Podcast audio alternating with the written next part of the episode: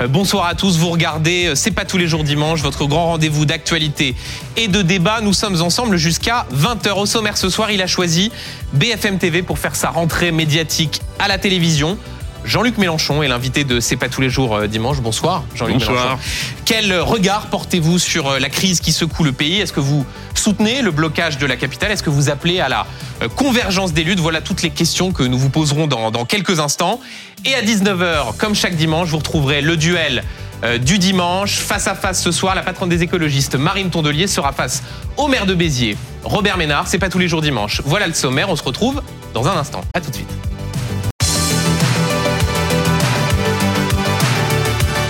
C'est pas tous les jours dimanche. Benjamin Duhamel. Vous regardez C'est pas tous les jours dimanche et tout de suite, l'invité de la semaine. Bonsoir Jean-Luc Mélenchon. Bonsoir. Merci beaucoup d'être avec euh, nous, de nous accorder votre première interview à la télévision depuis la rentrée, et notamment depuis le, le- le déclenchement de cette crise agricole qui traverse le, euh, pays. Euh, On est ensemble pendant près d'une heure. On aura aussi l'occasion de parler de la décision du Conseil constitutionnel sur la loi immigration, des premiers pas du gouvernement de, de Gabriel Attal, de la situation internationale aussi.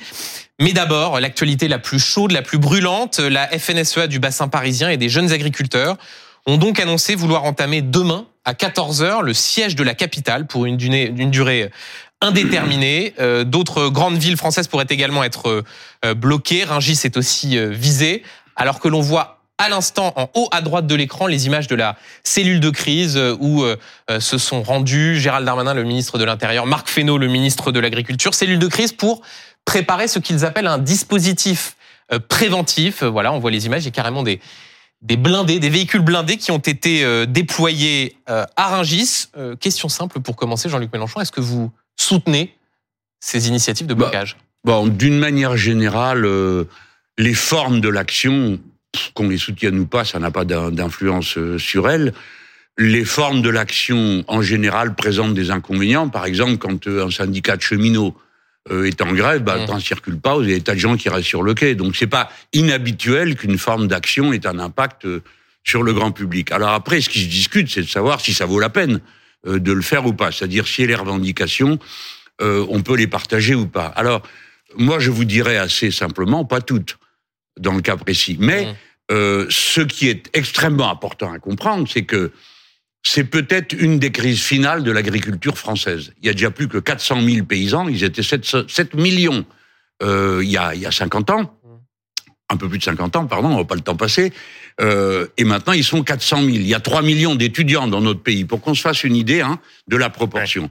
Donc clairement, il y a un projet qui se porte sur la paysannerie comme sur tous les autres domaines d'activité économique, c'est euh, l'ancienne paysannerie euh, familiale, c'est fini. Maintenant, place aux très très grandes surfaces avec des procédés totalement industriels et tout ce qui n'est pas dans la maille doit disparaître. Et pour y arriver, il y a la concurrence libre et non faussée. Alors là, les paysans se sont mis, les agriculteurs se sont mis en mouvement et ça, ça nous intéresse parce que si vous voulez une crise, c'est toujours une impasse. Parce qu'il y a une impasse, il y a une crise.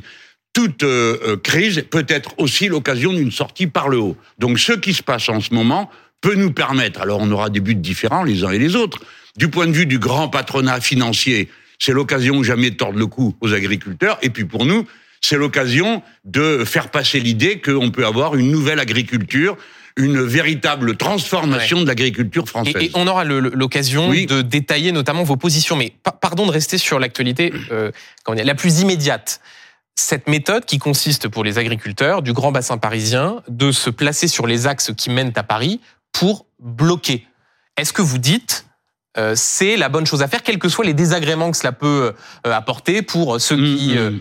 euh, vont travailler, moi, je- qui doivent aller chercher leur- leurs enfants à l'école Évidemment. Ça va être des désagréments. les enfants à l'école et puis les corbillards qui passent et puis tout ça parce que il faut y aller hein faut pas hésiter d'habitude Bah. vous dites tout le monde est pris en otage Non, je m'étonne que ça. vous Non, ah, mais- quand même On va commencer cet entretien sur des bases euh, Saines, et normales. Le fait est que oui cela va impacter non non mais la je, vie quotidienne moi je voulais vous des faciliter- franciliens. mais je voulais vous faciliter le travail Ouais. d'habitude quand il y a une grève on dit qu'on prend les gens en otage donc là euh, on dit il y a des problèmes Mm. Je préfère qu'on dise qu'il y a Donc des- bloqué mais attendez vous Paris avez raison avec des tracteurs. il y a des problèmes, en effet. Ouais. Mais je voudrais juste attirer votre attention sur le fait qu'aujourd'hui, toutes les luttes savent que pour bloquer le capitalisme, il faut bloquer les réseaux. Voilà, tout le monde sait ça.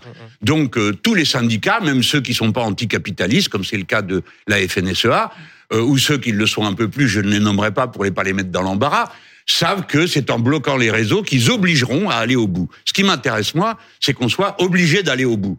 Donc que c'est une première étape que vous. De, mais dire, écoutez, la vous preuve félicitez, que ouais. ça marche. Il y a deux jours, euh, Monsieur Attal, le Premier ministre, a annoncé des mesures. Hum. Ils ont annoncé qu'ils bloquaient Rangis, pouf, euh, et, et pardon, les entrées dans Paris. Rangis est plus ou moins visé. Hein.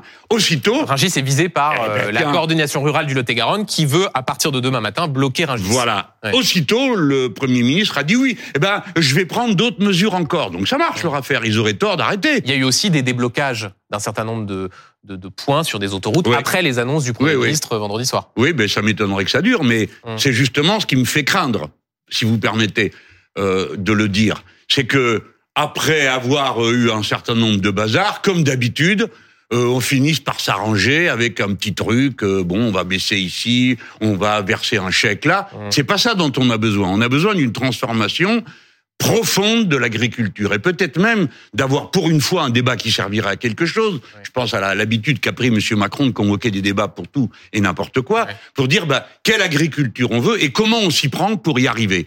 Donc, moi c'est clair, si, je, si mes amis gouvernaient ce pays, ou si moi-même j'y participais, nous sommes capables de régler le problème de l'agriculture en cinq ans en arrêtant de vider les campagnes, de vider les exploitations agricoles, en proposant un tout autre Oui, modèle. mais ce qui est Attendez, assez- oui, mais et attendez, pas. Mélenchon, je, Oui. je veux m'arrêter là-dessus une seconde parce que euh, vous dites, et d'ailleurs vous le disiez tout à l'heure, je suis pas d'accord sur tout. Ce qui est assez paradoxal dans la situation, c'est que donc, vous soutenez les, les méthodes.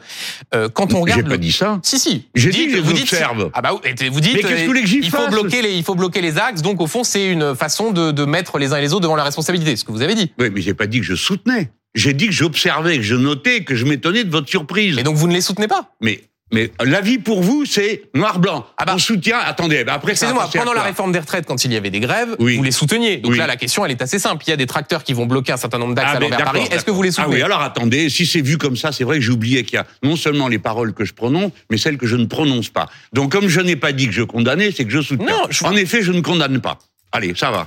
Comme Donc- ça, ça vous va comme euh, Donc comme vous deal soutenez ces initiatives de, de- de blocage. Voilà. Tous les spectateurs entendent dire que le fait de ne pas condamner revient à soutenir. Non, c'est juste d'essayer, et Alors, je prends les téléspectateurs à témoin, d'avoir une sorte de, de Oui, message oui, oui. clair de savoir Voilà, quel ça. regard vous, vous posez sur les, méthodes des Ah agriculteurs. ben attendez les méthodes. Tot, tot, tot, tot, tot. Là, vous m'avez parlé du blocage de Paris. Ouais. Maintenant, si vous, vous allez plus loin sur les méthodes, alors je vais être plus clair. Je n'ai jamais accepté qu'on s'en prenne au bâtiment de l'État comme ennemi. J'ai toujours dit ça. Le collectif, ce qui a la propriété collective, ne peut pas être agressé, attaqué par l'un ou par l'autre. J'en ai pris assez cher pour avoir dit qu'il fallait pas brûler euh, les, les, les, les gymnases et les bibliothèques et les écoles. Aussitôt, vous avez Monsieur Cazeneuve et les autres socialistes qui ont commencé à dire ah il appelle à brûler tout le reste, avec la logique simple que vous venez de mettre en valeur. Donc moi je dis clairement, je ne suis pas d'accord pour qu'on fasse sauter un centre de l'État de contrôle de l'environnement. Je ne suis pas d'accord. Alors, pour a- parlez de ce qui s'est passé à Carcassonne, Oui, oui. où une direction de l'environnement a vu ses Absolument. Je ne suis pas d'accord pour qu'on asperge de lisier euh, la préfecture, une sous-préfecture. Je ne suis pas d'accord pour qu'on attaque les bâtiments de l'État, parce que je pense que c'est une erreur. Et je dis aux paysans, si vous voulez durcir votre action, allez attaquer, si ça vous, si ça vous paraît indispensable d'attaquer quelqu'un, allez devant la façade d'une banque plutôt que devant celle de l'État. Parce que le service de l'État, demain, si c'est nous qui dirigeons, il servira à contrôler que les produits qui contiennent les, les, les, les, les glyphosates, les pesticides que nous voulons empêcher de voir consommer en France, nous, on aura besoin des services de l'État pour les empêcher d'entrer. C'est nous qui vérifierons qu'on ne fait pas rentrer du miel d'Ukraine à 1,35 euh, l'euro, alors que euh, 1,35 euro euh, le, le, le pot, au lieu qu'il est chez nous à 6 euros. C'est l'État qui le fera. Parce que seul l'État est capable d'administrer l'application de la loi d'une manière équanime. L'État doit pas changer. D'ailleurs, j'en profite pour dire au passage que l'autorité de l'État est complètement écroulée quand une semaine vous dites c'est insupportable les jeunes qui font ci, qui font ça, et puis la semaine d'après vous dites ah ben les souffrances on n'en voit Donc c'est pas quoi de. Vous dites il y a eu un deux poids deux mesures de la part du gouvernement selon là d'où viennent des dégradations. ou Écoutez, des- je n'utiliserai pas deux poids, deux mesures parce que c'est une, une expression que je réserve à d'autres situations. Je dis que l'autorité de l'État sort diminuée quand elle ne s'exerce que contre les uns et qu'elle ne dit rien à propos des autres. Et attention, écoutez-moi bien, pour qu'on m'entende, pour qu'on comprenne tout très bien. Vous pourriez être tenté de simplifier.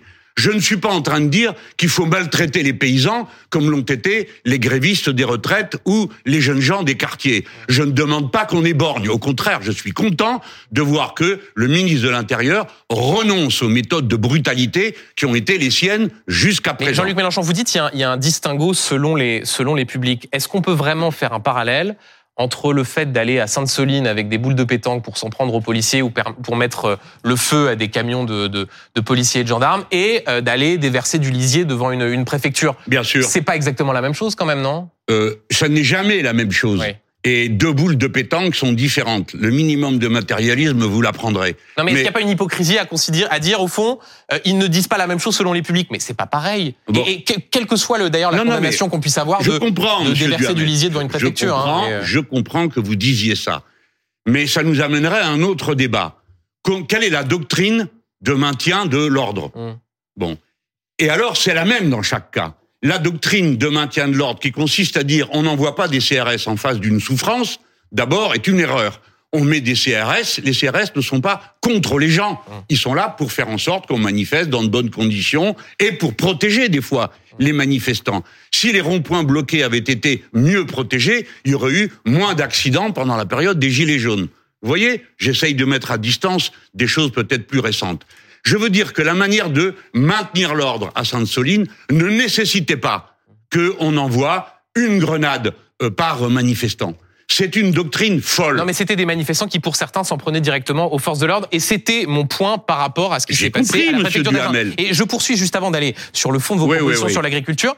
Euh, il y a un instant, vous disiez, euh, je n'accepte pas qu'on s'en prenne aux immeubles, aux symboles de l'autorité de l'État.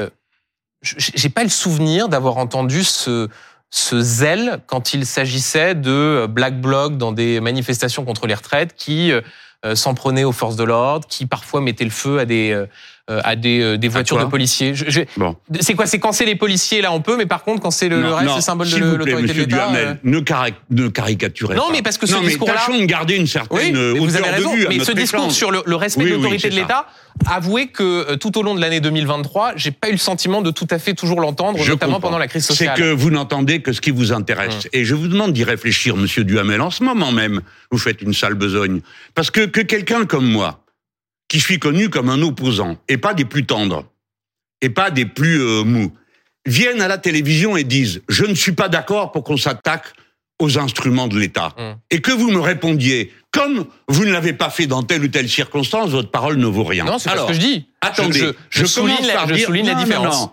Vous êtes là en train de pousser au désordre. Non. non. Euh, ah si, si, si. Moi, j'entends votre. Écoutez, vous ne l'avez pas condamné, donc vous soutenez.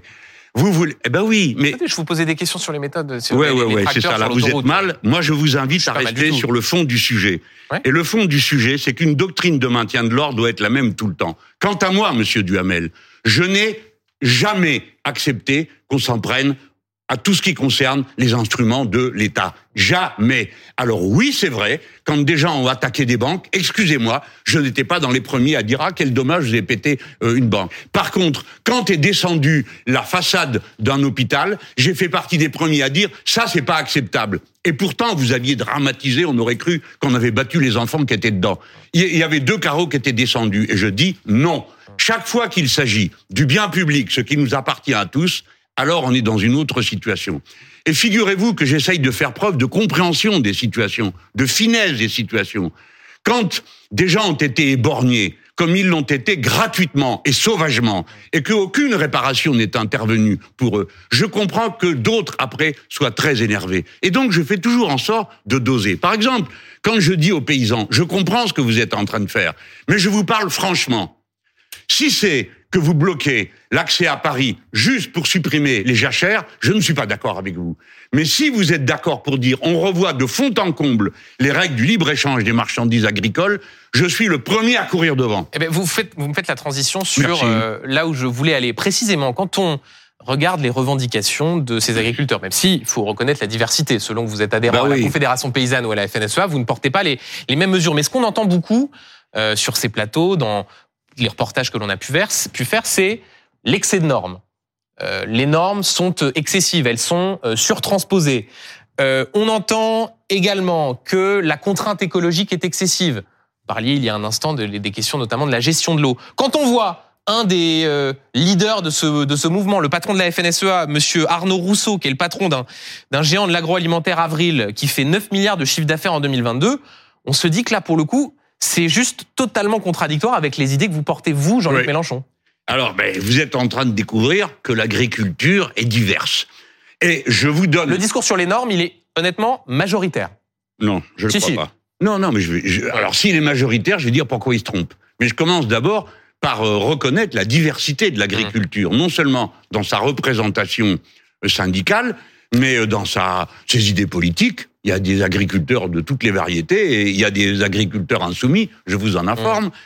Et puis, il y a C'est- des... pas là, c'est pas ce qui existe. Le, quand on fait, on a regardé les sondages en 2022 sur euh, pour qui votaient les agriculteurs. Vous arriviez derrière Emmanuel Macron, Marine Le Pen, euh, Donc, on ne compte pas. Valérie Pécresse. Non, pas du tout. Mais c'est juste Non, pour mais que. pourquoi vous dites ça non, mais c'est pour que Pour que faire quoi une sorte de- Vous aussi, vous arrivez derrière TF1, vous arrivez derrière France 2, et c'est là que je suis. Oui je- ou non je- Oui ou non Je vous confirme, et ça me pose pas de problème que vous le Ah, disiez. ben vous êtes euh, Non, trop mais bon. et C'est vous qui et m'avez ça me pose pas de invité. problème que vous le Dites disiez. aux gens qui nous écoutent que ça fait deux mois que vous m'envoyez des messages pour que je vienne là. Je suis venu. Ouais, je vous invite, Jean-Luc Mais- Mélenchon, comme euh, toute la classe Mais- politique mais à qui j'envoie des messages pour qu'ils viennent sur mon mais plateau. vous avez raison. Et moi, d'ailleurs, je, vous venez, en je, salue votre opiniâtreté Ouais. parce que pour finir, je suis là. Voilà. Mais donc, c'est pour vous dire que la réponse que vous venez de me faire, c'est pas au point. Parce que vous, vous valez un retour de volée qui est quand même pas mal. Vous dites, vous êtes les moins représentés. Peut-être. Mais vous aussi, vous n'êtes pas les plus écoutés. Donc, vous voyez, restons sur le terrain qui nous occupe tous les deux. L'agriculture. On essaye de réfléchir. Alors, l'agriculture est diverse. Si vous voulez, pardon de le dire, mais il n'y a rien de commun entre un vigneron et euh, un éleveur de bovins. Il y a peu de choses en commun entre un grand céréalier et puis euh, ceux qui font euh, bon de l'élevage herbagé. C'est pas du tout les mêmes métiers, c'est pas les mêmes comportements, c'est pas les mêmes choix. Par conséquent, évitons d'assimiler toute une catégorie sociale à quelques porte-paroles, dont le président de la FNSEA, qui fait partie des oppresseurs de la paysannerie lorsqu'il met son chapeau euh, de patron de euh, Mais l'agroalimentaire. qui est le patron de ceux-là même qui vont bloquer demain et à qui vous dites euh, si il n'y a pas d'autre choix. euh, Mais non, non, non, non, non, non. D'abord, vous y allez un peu dur. Vous comprenez pas non plus comment est organisée la paysannerie, y compris dans la FNSEA. Dans la FNSEA, ça fonctionne un peu comme chez les insoumis. C'est les structures de base qui décident ce qu'elles font à la base. chez les insoumis, euh, comment dire? Je pense qu'il y a peut-être euh, un chef, non, qui décide de beaucoup. Ah non, Non, ah bon? Ah non, pas du tout. Ah bon? Tout le monde est élu, tout le monde est dans la contradiction. Donc ça, c'est ouais. la propagande que vous êtes en train de nous faire. Non, mais on en parlera un peu plus tard, mais je suis pas certain que la comparaison soit tout à fait. euh, Ah bon? Juste. Pourquoi? Qu'est-ce qu'à que vous savez de l'organisation insoumise Allez-y, Ah bah, dites-le. Quelque chose vous paraît ne pas convenir Non, pas du tout. Mais de- d'expliquer que c'est un fonctionnement totalement horizontal, euh, ce n'est pas exactement ce Mais qui vous êtes peut être décidément très, les uns euh, les très autres. dur à, à- à- Vous n'écoutez rien. Hein. Je vous dis que c'est le même système. Vous ne savez pas comment fonctionne le syndicalisme paysan, ni même le syndicalisme ouvrier. Le syndicalisme est souvent confédéral. C'est le cas, par exemple, de la CGT ou de la Mhm. CFDT ou de FO. Ça veut dire vous avez les métallos, vous avez les égoutiers, c'est pas le même syndicat. Mhm. Et ils décident chacun dans leur domaine de l'action qu'ils mènent. C'est la comparaison que je faisais avec nous. À la FNSEA, ça va encore plus loin. Et là, nous sommes, nous aussi, nous fonctionnons pareil.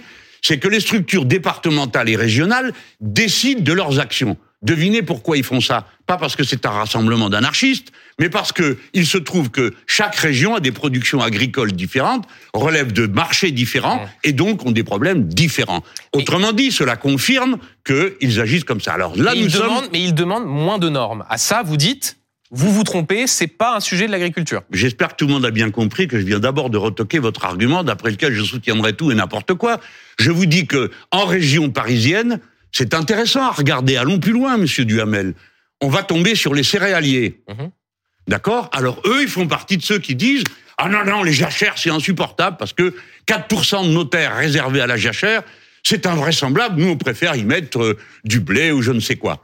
Alors on peut raisonner et dire c'est quoi la jachère? Pour que vous le sachiez les gens. La jachère, ça compte sur une surface totale, un étang, hop, on le considère comme étant une terre Mhm. non exploitée. Une haie. Donc, du point de vue de la biodiversité, moi je défends la jachère dans la quantité qui est nécessaire. Pour la biodiversité, c'est-à-dire pour qu'il y ait des oiseaux, pour qu'il y ait des vers de terre, il faut qu'un certain nombre de règles soient respectées. Et sur la C'est question là des, que je vais vous dire, normes, monsieur, pardon sur la question des normes, Jean-Luc Mélenchon, Oui, alors, parce que alors attendez. ça, revient beaucoup dans les discours et, je, je Oui, pense oui, sans oui, doute à certains non, mais- agriculteurs qui nous regardent. Enfin- Là, vous vous dites ça, c'est pas un sujet. Ben, c'est-à-dire que ça n'est pas comme vous le formulez.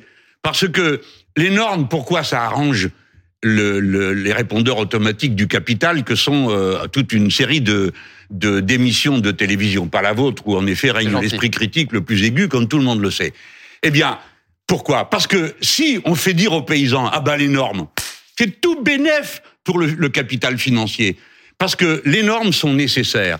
Si nous avons, je vais vous en donner un exemple très simple. Mhm.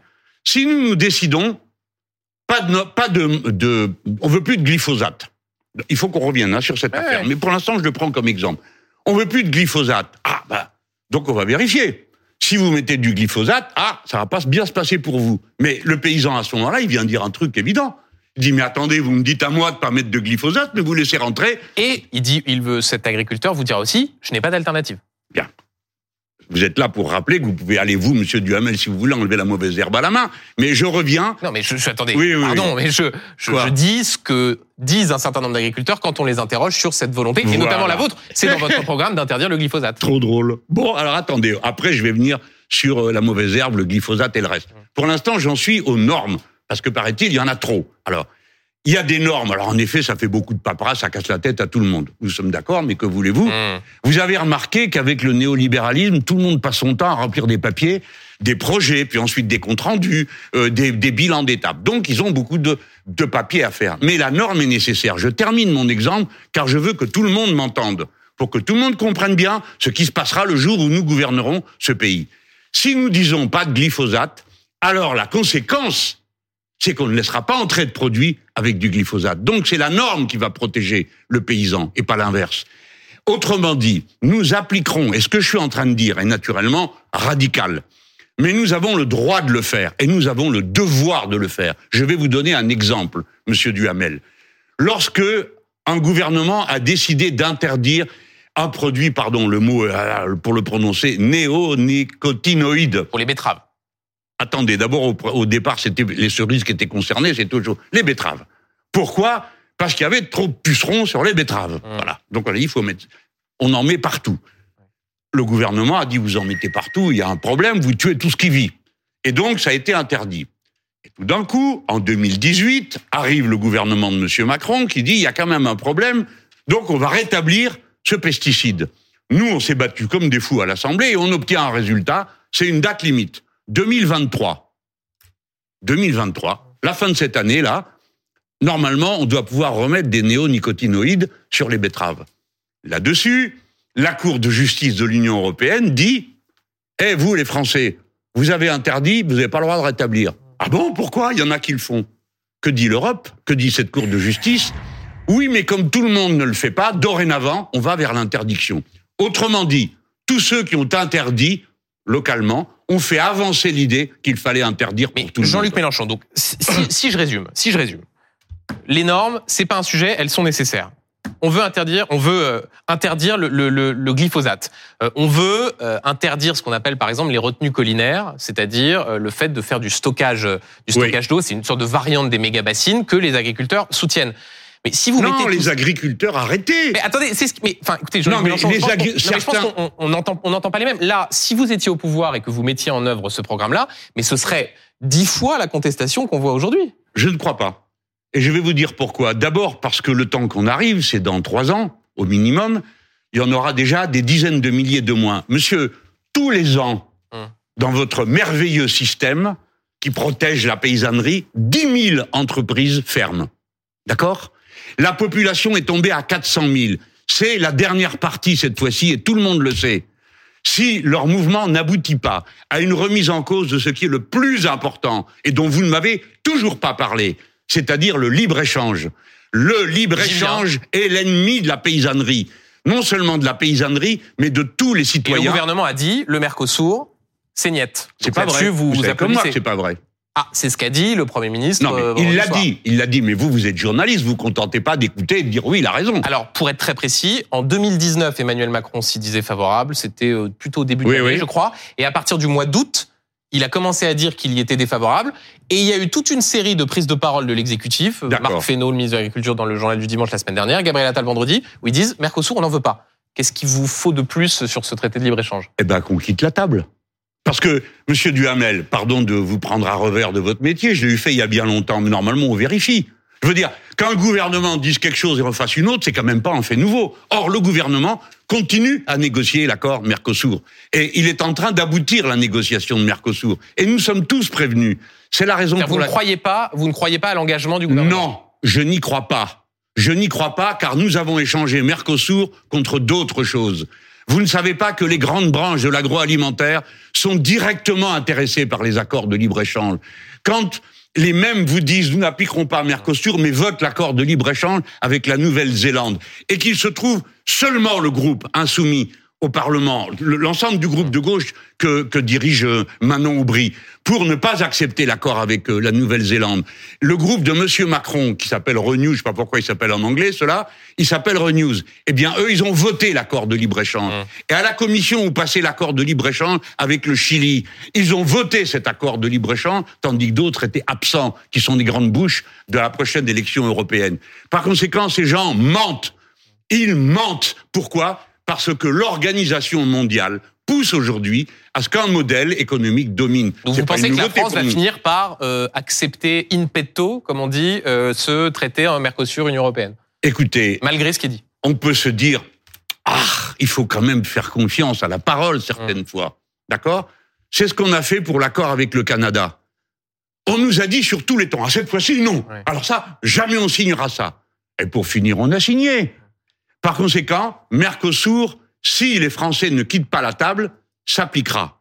Et on nous dira qu'on l'a échangé. On ne nous dira pas contre quoi on l'a échangé. Toute l'Europe l'aura échangé. Contre le droit des voitures allemandes à être vendues sans droit de douane au Brésil. Contre le droit d'un certain nombre d'activités, y compris agroalimentaires françaises, de vendre des produits là-bas. Surtout si, là-bas sur place, les multinationales françaises au Brésil vont utiliser des produits brésiliens pour les ramener en France à moindre prix. Jean-Luc Mélenchon, pour, pour euh, avancer, parce qu'il y a d'autres sujets intéressants évidemment à Ah bah, avec vous. intéressant. Absolument, mais d'autres Ah ben, on rentre dans les détails, on peut sujets. pas faire autrement. Absolument, et on fait les choses Oui. dans le dans le fond. Est-ce que vous appelez euh, à la convergence des luttes?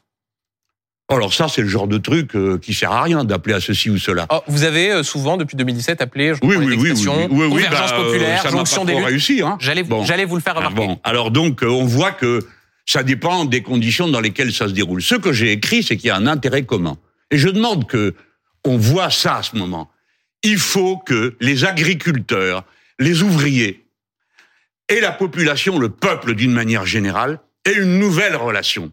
Tout à l'heure, j'ai entendu un responsable de la FNSEA parler d'une nouvelle confiance à établir. Eh ben, je lui donne raison. On a besoin d'avoir une nouvelle conscience. C'est pourquoi on s'aperçoit qu'on a des intérêts communs. Les paysans ne veulent plus du libre-échange. Nous non plus. Et je vais vous dire, la preuve existe par l'expérience paysanne elle-même qu'on peut faire autrement. Je vais vous donner l'exemple d'un des meilleurs fromages de France, le comté. Alors c'est, je dis un des meilleurs pour être sympa avec vous parce que vous préférez le Cantal, mais moi c'est le comté. Alors le comté, c'est l'interprofessionnel. Écoutez ça, tous ceux qui, m'écoutent pour pas qu'ils croient Ouais. que je suis en train de défendre une idée comme ça qui m'est passée par la tête. L'interprofessionnel, c'est-à-dire tout ce qui concerne la production du comté, se sont mis d'accord. Écoutez bien, vous allez voir. Ils définissent la taille maximum d'une exploitation. Un jour, ils ont dit, la plus grande, elle fait tant, personne ne dépassera ça. La surface, la quantité qu'on produit, vous entendez? Y compris la quantité qu'ils produisent. Et même une chose formidable qui va permettre d'amener le mot que je veux amener, ils ont décidé la distance maximum entre un lieu de production et un Et- lieu de transformation, 25 km. Autrement dit, alors qu'est-ce qui s'est passé? Les prix sont stables, ils ont augmenté leur part de Mais marché. ça c'est votre ça c'est votre Ça, c'est ce qui. Attendez, cela, c'est pas des bolcheviks. Non, non, hein. non, non, mais donc, Bon, juste, donc, pour, pour pour, pour terminer sur ce Oui. sujet, si je dois résumer, c'est d'accord avec une partie des revendications sur le libre-échange, pas sur le reste, donc c'est quoi? C'est une forme d'attentisme, de soutien sans participation de, de- Non, de- non, euh, pas sur le reste. J'ai pas dit pas le reste. Tous discutent. Hein. Hum. Mais moi, je suis pour qu'on ait la discussion d'ensemble. Il faut faire une nouvelle agriculture en. France, sauf si vous acceptez que euh, l'agroalimentaire continue à se gaver sur le dos euh, des paysans et ensuite s'arranger avec euh, ses bons amis de la grande distribution pour se gaver sur le dos des consommateurs. Si les prix agricoles à la base baissent de 10% et qu'ils augmentent de 10%, ça fait qu'au milieu, ils ont pris 20%. Et comme l'a dit tout à l'heure quelqu'un sur votre propre plateau, a dit, est-ce que vous savez que poser un litre de lait dans un rayon de supermarché, ça rapporte plus à celui qui le fait qu'à nous qui produisons le litre de lait. C'est cette aberration à laquelle il faut mettre fin. Pour ça, il faut un nouveau modèle agricole. Écoutez-moi, les paysans. Pendant un temps, ça se discutait. Ce sont les paysans qui ont inventé des mesures socialistes qui n'ont pas existé ailleurs. Par exemple, les coopératives pour avoir du matériel en commun. Hein. Tous les paysans n'achètent pas autant de tracteurs que qu'ils ont d'hectares, pour, pour prendre un exemple un peu caricatural. De la même manière, ce sont les paysans qui ont mis au point des structures comme les GAEC. Ce sont des choses que j'ai eu à connaître puisqu'à l'époque où elles se mettaient en place, moi j'étais journaliste, donc euh, j'ai appris directement sur le terrain. Du temps a passé depuis. Euh, oui, le temps a passé, bien sûr, encore heureux. Regardez comme je suis bien meilleur aujourd'hui. Et je fais un métier plus honnête. Et donc... Euh, Ça, je suis pas sûr. Mais ben quoi, je suis retraité, vous avez quelque chose contre les retraités Non, non, mais vous contre ah les journalistes. Ah D'accord, mais quand même, bon, mais précisez. Ah, bon, non, j'ai rien. Pour terminer avec de l'humour, monsieur Duhamel, j'apprécie que vous compreniez l'humour. C'est pas toujours le cas de vos collègues. Mais bon, là, on est sur le fait que ces modèles existent. Autrement dit, que la catégorie sociale, agriculteur, est capable de faire autre chose. Mais je vous dis franchement, en les regardant dans les yeux, si vous laissez faire, vous êtes mort. Euh. Si vous laissez faire l'agroalimentaire, si vous laissez faire le capital financier, vous êtes mort. Vous savez, monsieur Duhamel, aujourd'hui, à l'heure à laquelle on parle, la prochaine récolte, elle est déjà vendue et elle changera demain 24 fois sur le marché mondial. Le marché mondial, il faut négocier production par production. À bas les accords mondiaux de liberté du commerce. Il faut des accords spécifiques de gré à gré. Vous irez aussi dire ça aux viticulteurs qui, eux, exportent, euh, aux producteurs de blé qui exportent 50% de leur production. Vous avez euh, raison. Donc, quand on arrive... si on coupe tout, euh, on pénalise aussi ceux qui exportent. En avant, toujours dans la nuance. Ai-je dit on coupe tout? Non, je dis nous sommes français. Nous autres, les Français, nous exportons du lait. Je viens vous voir, vous, vous êtes un, un néo-zélandais. Alors vous allez me dire, monsieur, euh, le lait, nous on en produit beaucoup. Moi je vais vous dire, à votre avis, euh, moi je pense que vous en faites beaucoup trop. Et on va échanger une quantité de lait que vous pouvez faire entrer en échange d'une quantité de vin à nous que vous laisserez entrer. Il faut que ce soit de pays à pays en fonction des besoins de chacun. Nous n'avons pas besoin du, du lait néo-zélandais. Monsieur, nous n'avons pas besoin des carcasses de moutons néo-zélandais parce que les néo-zélandais, ils élèvent des moutons. Pourquoi faire De la laine? Et ils nous vendent la viande comme du sous-produit. Vous le savez, ces choses. Donc ça n'a aucun sens d'avoir une règle universelle. Ce qui vaut pour le vin vaut pour le lait. Ça n'a pas de sens. Euh, parlons, si vous le voulez bien, de ce qui s'est passé euh, jeudi dernier, à savoir la décision du Conseil constitutionnel qui a censuré plus d'un tiers des articles de la loi immigration, euh, ceux qui avaient été portés par par la droite. Reste donc un texte proche de la copie initiale du gouvernement. Vous dites merci Laurent Fabius, merci le Conseil constitutionnel? Oui, d'une manière générale, je dis merci à tout le monde, ainsi qu'au Père Noël. et bon, franchement, Franchement, vous croyez réellement que je vais dire merci à des gens qui ont laissé passer les deux tiers de la loi? Ah bah, euh, ils ont jugé en droit et le fait est que le texte est moins à droite qu'il n'était au moment où il est entré. Euh, ça, c'est votre appréciation politique. Ça, me paraît assez non, non, non, factuel. Hein, ils ont, vous venez de faire la réponse vous-même. Ils ont jugé en droit. Mhm. Ils ont estimé que le tiers de la loi était anticonstitutionnel. Bravo. Euh, les grands génies qui ont voté un truc pareil, alors qu'on leur avait dit 100 fois c'est pas constitutionnel, ce qui expliquait d'ailleurs notre grande colère il reste une partie du texte qui est peut-être constitutionnelle, mais, mais, mais, mais, mais, comme beaucoup de lois, nous ne sommes pas d'accord avec ce qu'il y a dedans. Autrement dit, c'est pas parce que un tiers est anticonstitutionnel que 100% nous conviennent. Non, ni même les restes. Nous sommes donc contre cette loi. Elle est absurde. Elle ne comporte, d'abord, elle est part d'une idée aberrante. L'idée aberrante, c'est qu'il y a trop de monde c'est une idée aberrante parce qu'il n'y a pas assez de monde. Et dans le monde entier, les gens sont en train de s'organiser. L'idée, c'est de pouvoir améliorer la reconduite de ceux qui n'ont pas vocation à être sur le territoire. Quand euh, il y a des délinquants qui sont frappés d'une obligation de quitter le territoire français, euh, il la loi doit s'appliquer, on l'a toujours dit. Ah ben, ça a vocation, ce texte, oui. Euh, non, à améliorer les non, non, non, non, non, on n'améliorera rien du tout. On va augmenter les brutalités, on va rendre la vie encore plus pénible aux gens avec euh, des, des, cartes de séjour de durée encore plus limitée, etc., etc. Quand, quand Laurent Wauquiez dit c'est un coup d'état de droit qui a été fait par le Conseil constitutionnel. Ben, c'est souvent ce qui arrive, c'est que si vous voulez, il y a une discussion politique qui est aussi vieille que la politique et le droit. C'est que euh, on dit à la fin qui décide. Euh, bon, mais c'est le Monsieur Vauquier, il est bien pour la Ve République. C'est lui qui a décidé de toutes ces institutions. Je me rappelle est-ce que, ça va trop, est-ce que ça va trop loin de s'en prendre de cette façon-là aux ben, institutions? Il faut qu'on accepte une règle commune les uns ou les autres. Si on dit le Conseil constitutionnel ne peut plus suspendre des décisions euh, parce qu'elles ont été décidées par l'Assemblée nationale, ça se conçoit parfaitement.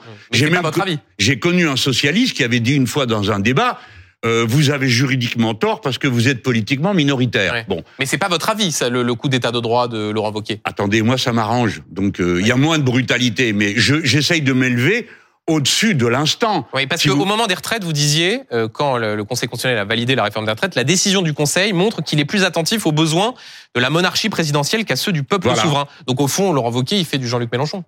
Je sais pas, c'est à vous de lui dire et à lui de répondre. Moi, ce que je sais, c'est qu'il y a un débat. Et euh, je ne me cacherai jamais de ce que je pense. Et je n'accepterai jamais de faire de, du duhamel, quoi. C'est-à-dire, euh, bah, c'est-à-dire, si t'es contre un tiers, donc t'es pour euh, 70%. Jean-Luc Mélenchon, c'est ce que vous venez de dire. Je pose des questions. Mais j'ai, d'accord, mais vous me posez des questions. Mais... Non, mais vous dites faire du duhamel. Moi, je. je... Ah, mais ça, ah, ne vous sentez pas mal pris. Vous oh, bien dit vous dites, que, vous dites que M. Vauquier fait du Mélenchon, je ne considère pas ça comme un compliment, figurez-vous. Mhm. Et lui non plus. Non, mais ce que je note, c'est la convergence dans la volonté de, comment dire, de, contredire ou de considérer que le Conseil constitutionnel va à l'encontre d'une forme de bah, souveraineté populaire. non, c'est vrai que le problème existe. On appelle ça des fois le gouvernement des juges. Mais quand une décision est prise, Monsieur Duhamel, euh, hum. euh, enfin quand même, vous le savez comme moi, une décision prise la liberté de la discuter existe dans une démocratie. Prenons un exemple. Oui, mais de dire un coup d'état de droit. Ah non, mais c'est lui, il parle, il dit ce qu'il veut. Moi, j'ai dit que le Conseil était plus attentif à la monarchie euh, hum. constitutionnelle. J'ai pas dit c'est un coup d'état. J'ai dit que il me semblait. Pourquoi? Ben parce que les juges, euh, ils sont comme tout le monde. Ils vivent dans la vie réelle. Ils tâchent de juger en droit, mais souvent ils ont une petite pente. Hein. Bon, mais, Petite pente, quoi. Bah, euh, mon cher, si vous croyez, vous avez fait du droit, vous avez été à Sciences Po, donc ils vous ont appris ça. Donc une même règle, vous pouvez l'interpréter plutôt comme si, ils font de la politique. Ils font de la politique?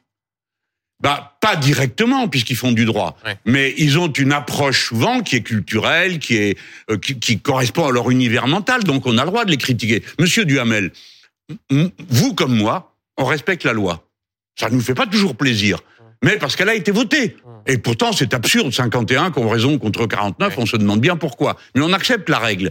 Mais pour autant, ni vous ni moi, on va se taire après, on va continuer à dire on n'est pas d'accord. Moi, je suis pas d'accord avec la loi immigration, pourtant elle a été votée, je suis toujours pas d'accord. Donc la démocratie, c'est une manière de prendre des décisions, pas une manière de mettre tout le monde à genoux.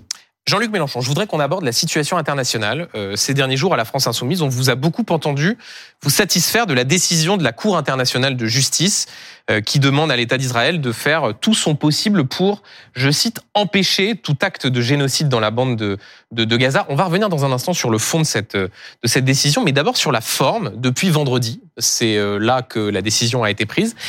J'ai compté, rien que sur votre compte Twitter, 10 tweets et retweets, en plus d'une vidéo sur cette décision dont vous vous félicitez. Euh, alors que dans la foulée des massacres du 7 octobre, c'est surtout de votre part des appels au, cessez-le-feu, je suis allé revérifier, hein, des critiques du, je cite, gouvernement d'extrême droite israélien contre, je cite, le siège de la bande de Gaza, c'est ce que vous disiez dans la foulée du 7 octobre. Pourquoi un tel décalage dans, euh, comment dire, la, la, la, force des messages selon qu'on est dans la foulée du 7 octobre et des pogroms du 7 octobre et dans la foulée de cette décision de la Cour internationale de justice?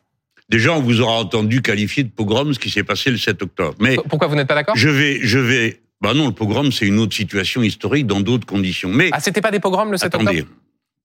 S'il vous plaît. C'était des massacres? Oui. Parce qu'ils étaient juifs?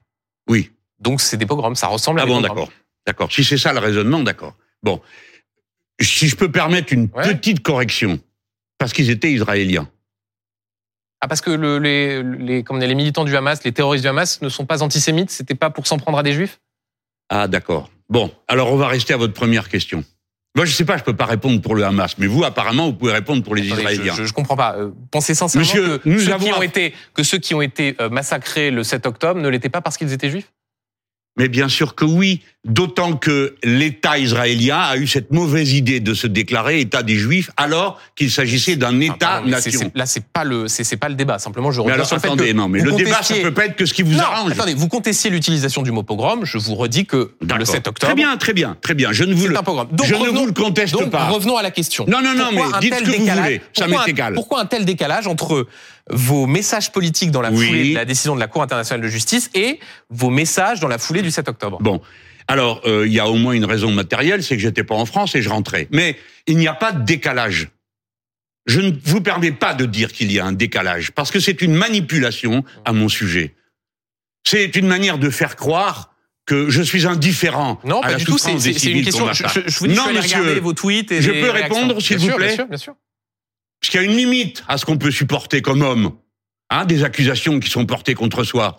Il y a une limite je n'ai jamais accepté aucune forme d'acte terroriste. Jamais.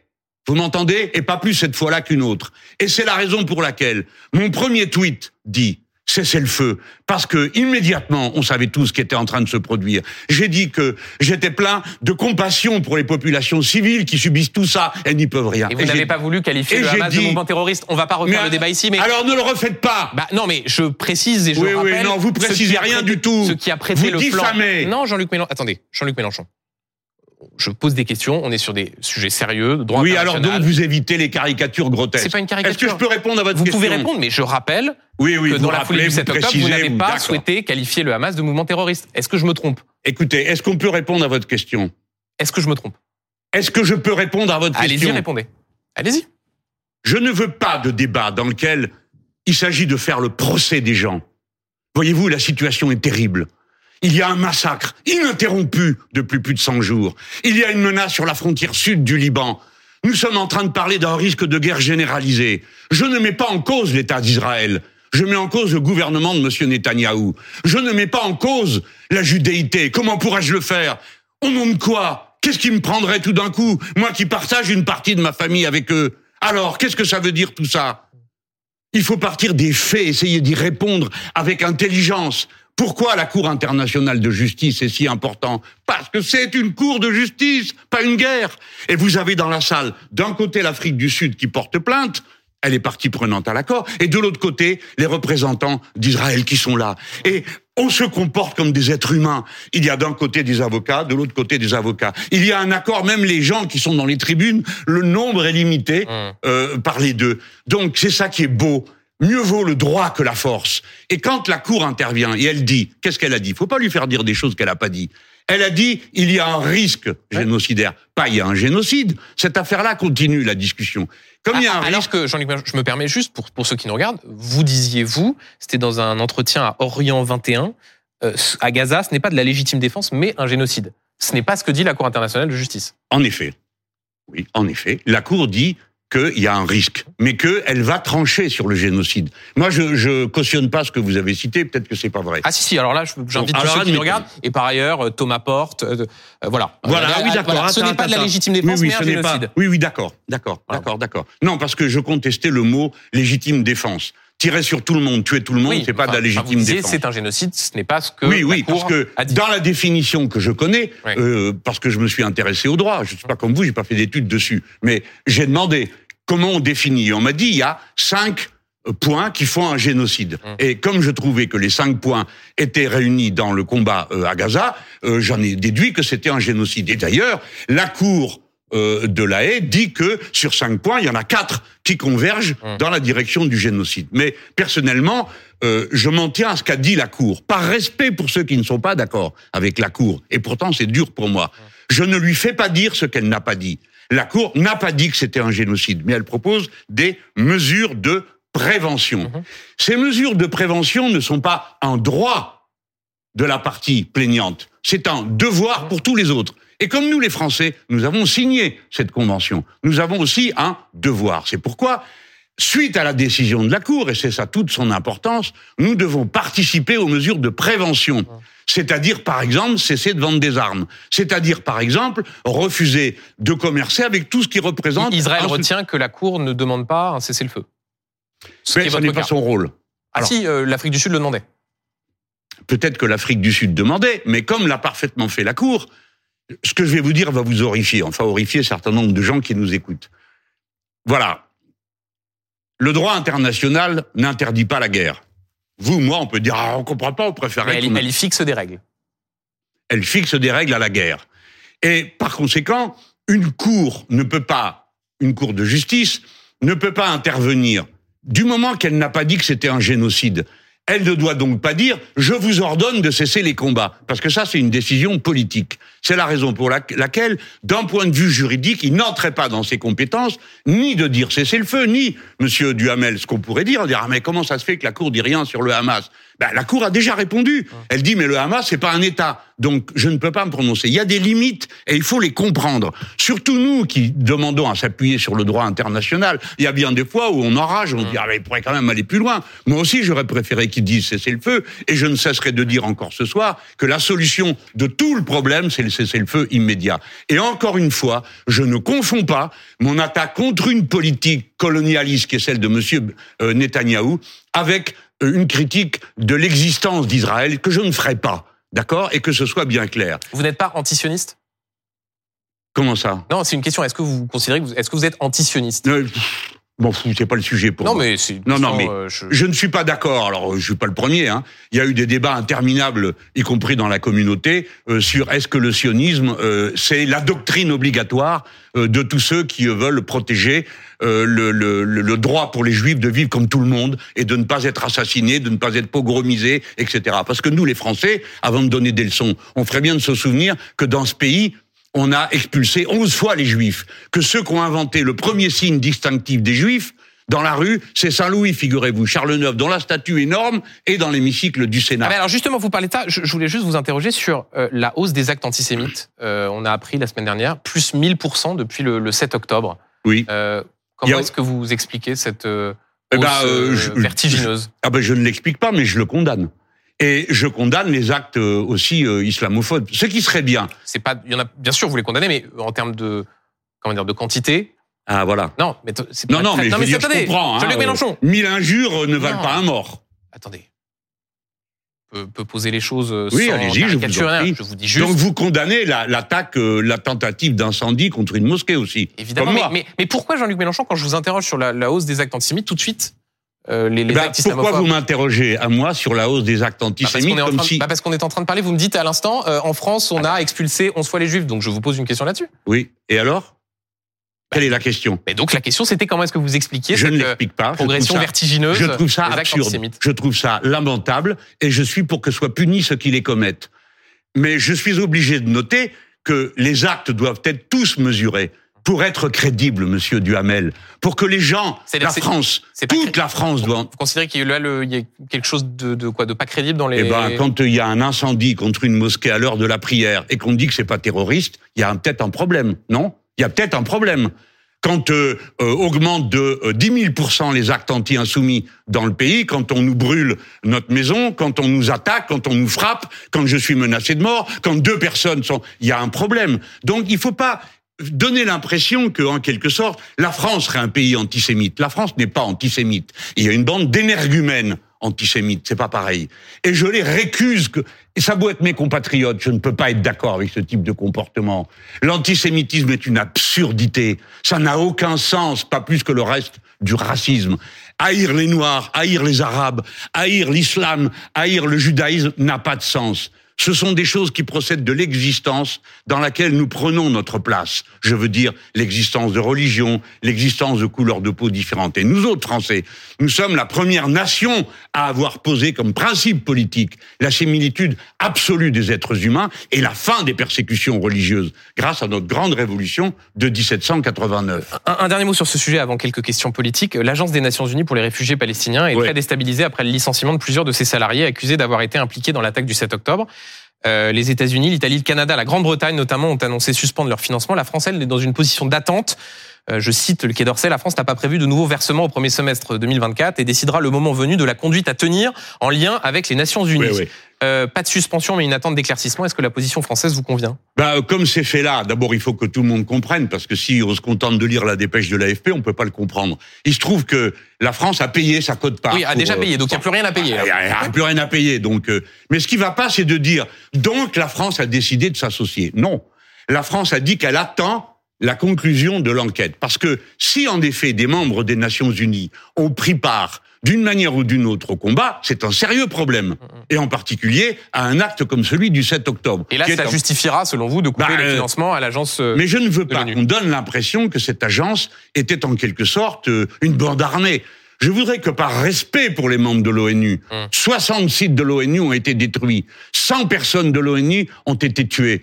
Et Israël, ou plus exactement le gouvernement de M. Netanyahou, n'a pas encore donné une seule démonstration de la culpabilité de ces personnes. Israël, le gouvernement de M. Netanyahou a attaqué c'est tout, sans prouver. Alors nous verrons, il y a une enquête. J'admire l'agence qui a immédiatement suspendu cette personne sur le simple doute qu'elle y ait participé. Et j'espère, parce qu'il faut quand même dire les choses comme elles sont, ceci pourrait être, pourrait être, je sais qu'en guerre c'est un grand moment d'objectivité, mais pourrait être une manière de continuer la guerre par d'autres moyens, en interdisant à cette agence d'agir, d'avoir des moyens, non pas pour commettre des massacres, mais pour apporter la seule aide que reçoivent aujourd'hui les Palestiniens. Donc, la France a raison de dire, on ne peut pas accepter qu'une agence de l'ONU participe à des actions que nous réprouvons. Mais pendant qu'on y est, Monsieur Duhamel, rappelez que nous avons 60, nous avons 700 Français sous casque bleu au Liban. Donc on ferait bien de peser ce qu'on raconte. Quelques questions politiques pour finir. Jean-Luc Mélenchon, euh, vous ne vous êtes pas exprimé depuis la nomination de Gabriel Attal, plus jeune Premier ministre de la Ve République. Est-ce que ça ringardise une partie de la classe politique ou est-ce que la jeunesse, ça ne compte pas? Ça, c'est une belle alternative. Alors, ringardise la classe politique, comme moi-même j'ai 72 ans, Vous n'êtes pas le seul dans la classe politique euh, Ah, à je sais pas, ne mais pas, je- ne pas attendez, être je suis responsable. Oui, oui. Je suis responsable de quelque chose dont je suis pas responsable, parce que soit dit par parenthèse, vous n'êtes pas responsable de votre âge et moi non plus. vous confirme. alors là, je présente des inconvénients. Je pense qu'il faut que cette formule soit rappelée ici, hein, euh, quelques-uns. Et puis euh, présente aussi des avantages sur lesquels je ne m'étendrai pas. Mais un de ces avantages a aussi des fois un intérêt pour la chose publique. C'est l'expérience accumulée. Je ne dis pas que ce soit décisif, mais disons que ça aide. Moi, en tout cas, je dois vous dire, ça m'aide. J'ai connu le monde de Yalta, j'ai connu la décolonisation euh, de l'Algérie. Donc, il y, a un- y a manque d'expérience de- du nouveau Premier ministre? Non, il est très expérimenté, nous le savons tous, puisque à son âge, il est normal tous les événements qu'il a vécus. Non, puisque vous me posez une alternative du diable, dans les deux cas, j'ai tort. Hein ou, bien je décrédibilise tous ceux qui sont comme mon âge, ou bien euh, je décrédibilise les jeunes. Alors c'est pas non plus une trouvaille. Non, je pense que je connais les vers de Corneille, euh, la valeur n'attend point le nombre des années. Hein. D'accord Bon, dans le CID. Bon, quand même, euh, c'est pas rien.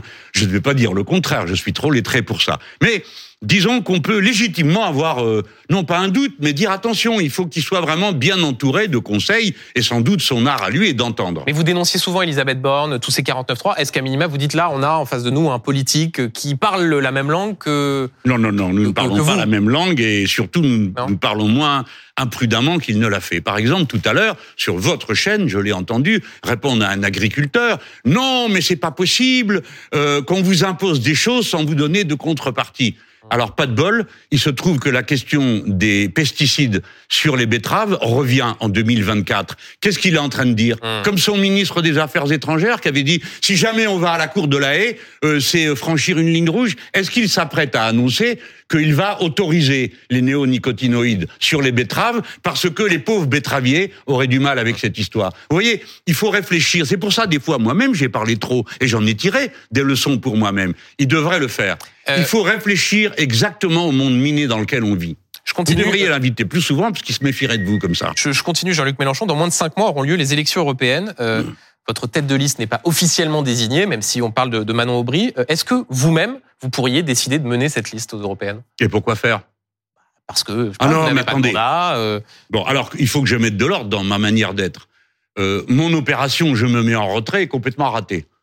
Euh, parce que immédiatement, le nombre des problèmes où on a eu besoin de moi a fait que j'ai dû revenir beaucoup trop sur la scène. Moi, je veux faire autre chose. Ma manière de participer au combat doit être différente. J'ai écrit un livre, j'espère qu'on a montré cette euh, belle première page. J'ai travaillé très sérieusement et à fond, tout en étant impliqué dans la Donc bataille tête des de liste, pas question.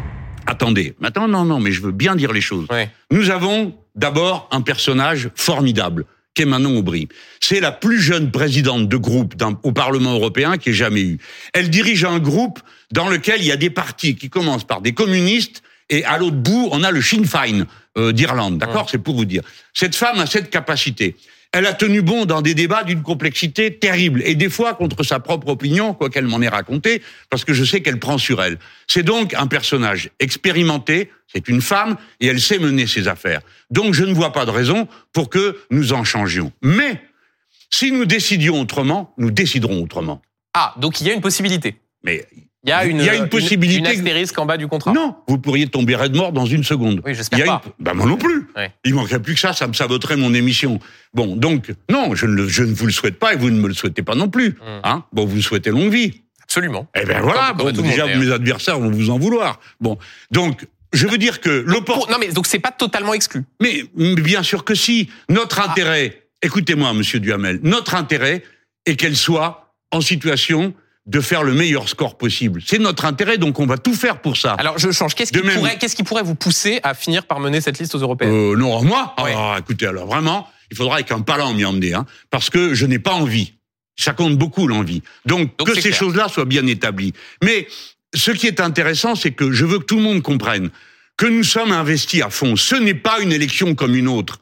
C'est en quelque sorte le premier tour de l'élection présidentielle. Parce que personne ne, va, ne croit que l'Europe puisse changer à la fin d'un vote Et sur les dans les européennes. sondages, vous êtes derrière Raphaël Glucksmann, euh, Oui, oui, qui- oui, on dont, on dit, que tout. dont on dit qu'il est Oui, oui. euh, en dynamique. Voilà, très bien, parfait. Il est en dynamique, il est passé de 11 à 9. C'est une dynamique qui nous convient. Alors, restons sûrs. Mais quand bien même tous seraient-ils devant nous, Monsieur Duhamel, écoutez-moi bien. Quand bien même tous seraient devant nous, nous ne cesserions pas le combat. Parce que nous n'avons pas toujours été devant. Mais si nous avons été devant à deux reprises, c'est parce qu'on n'a jamais cessé le combat.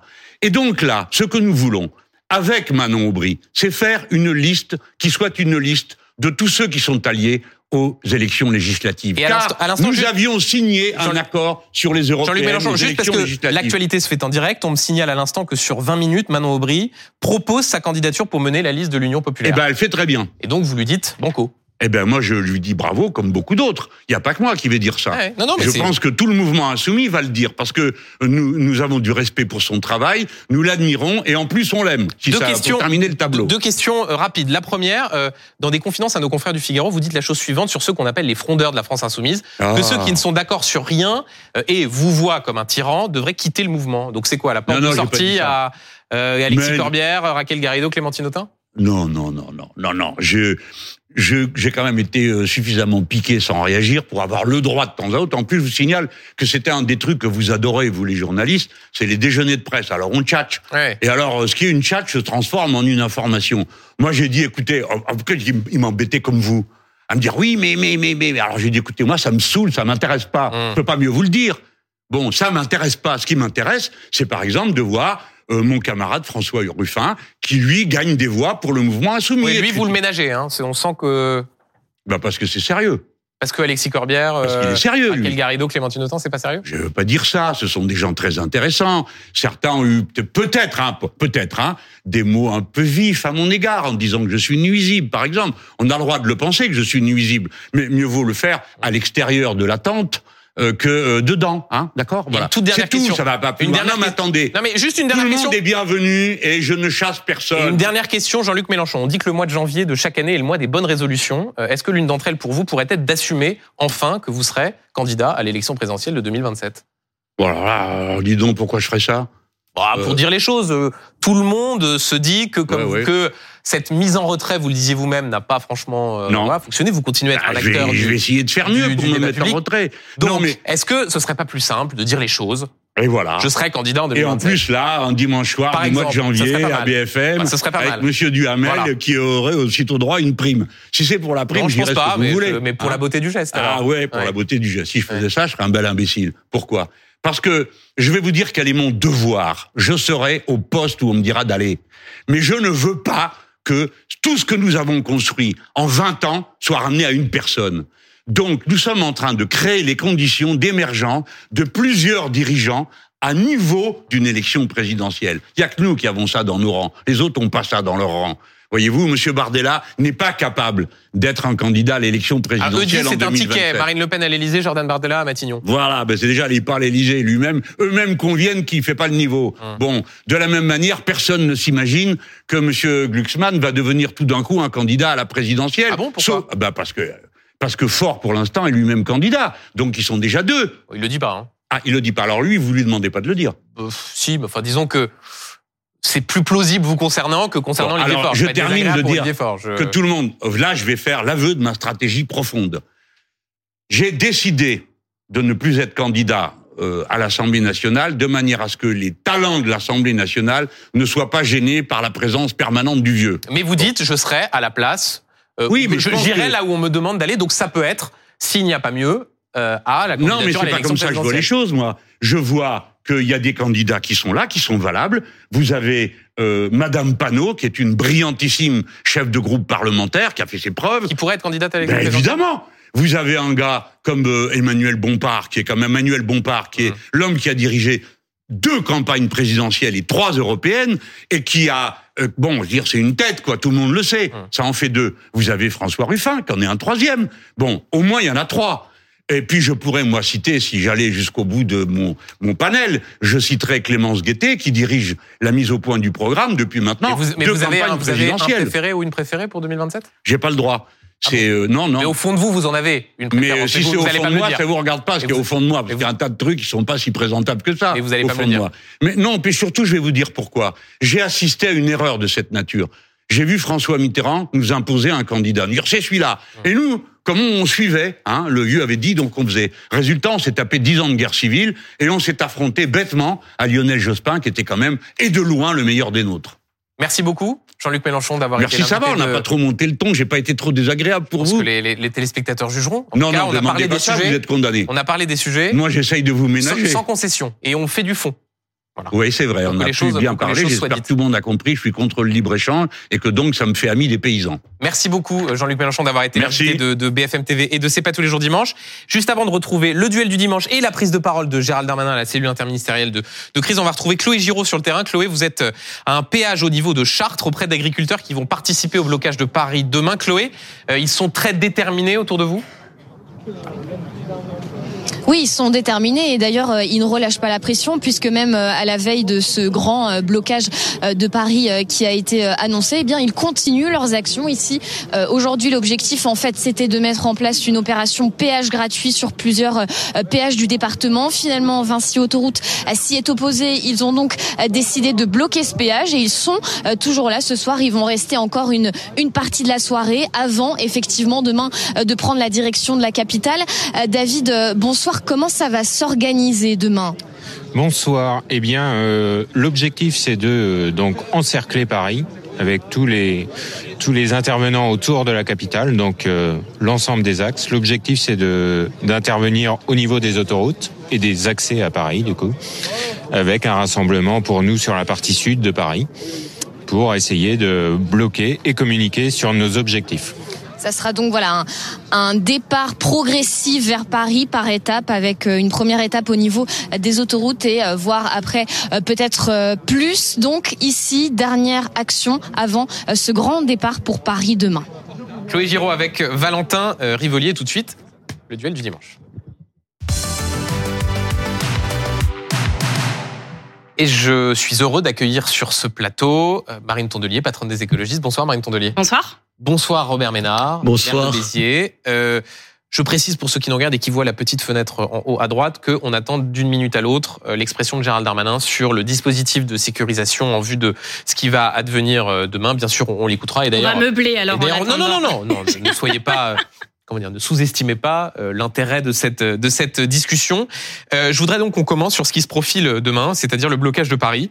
La FNSEA et les jeunes agriculteurs qui veulent entamer le siège de la capitale demain à 14 h euh, C'est une bonne méthode, Robert Ménard? Ça dit leur, leur désespérance. Ça dit leur désespérance. Enfin, j'imagine, j'imagine pas. Je sais, je les connais.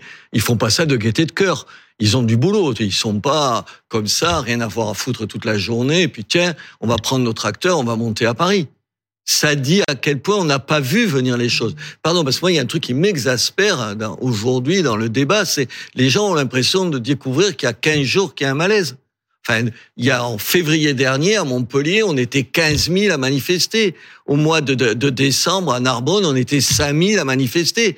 Mais là, tant qu'il n'y avait pas, tant qu'il a pas de feu, de pneus qui brûlent, tant qu'il n'y a pas ça, Qui en parle Qui se mobilise Il y a hier, un- c'était hier, avant-hier, un, un, un chez- des viticulteurs chez moi, Mmh. disait t'as trois minutes de télévision.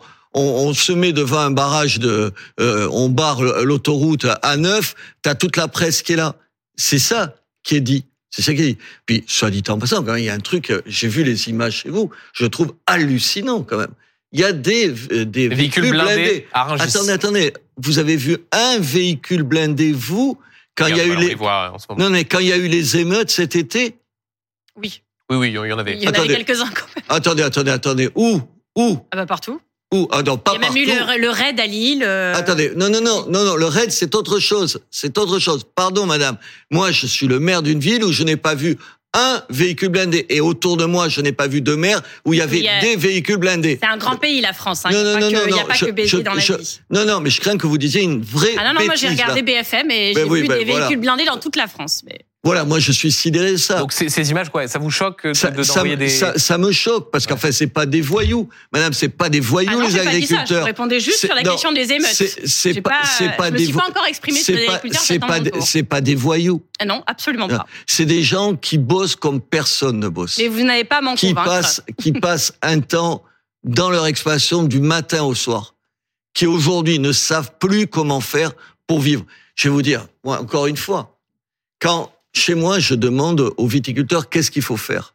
Ce matin, j'étais au téléphone, on arrive avant de venir ici, avec une des plus grosses caves coopératives euh, à côté de Béziers avec son patron. Et il me disait, je lui disais, combien tu vends le vin en ce moment? Il me dit 85 centimes, 85 euh, euros à, à l'hecto, 85 centimes. Je lui dis, comment on trouve une solution? Il me dit, on n'a qu'à me donner 15 centimes de plus et on vit normalement.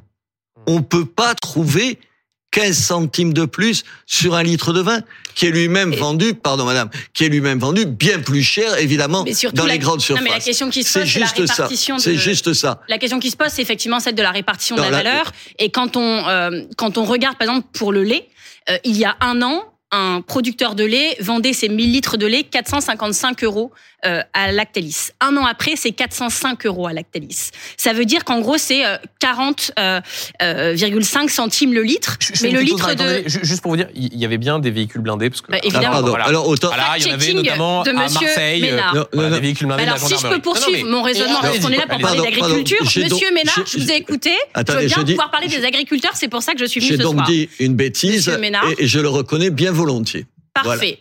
Merci, j'ai déjà marqué un point ce soir.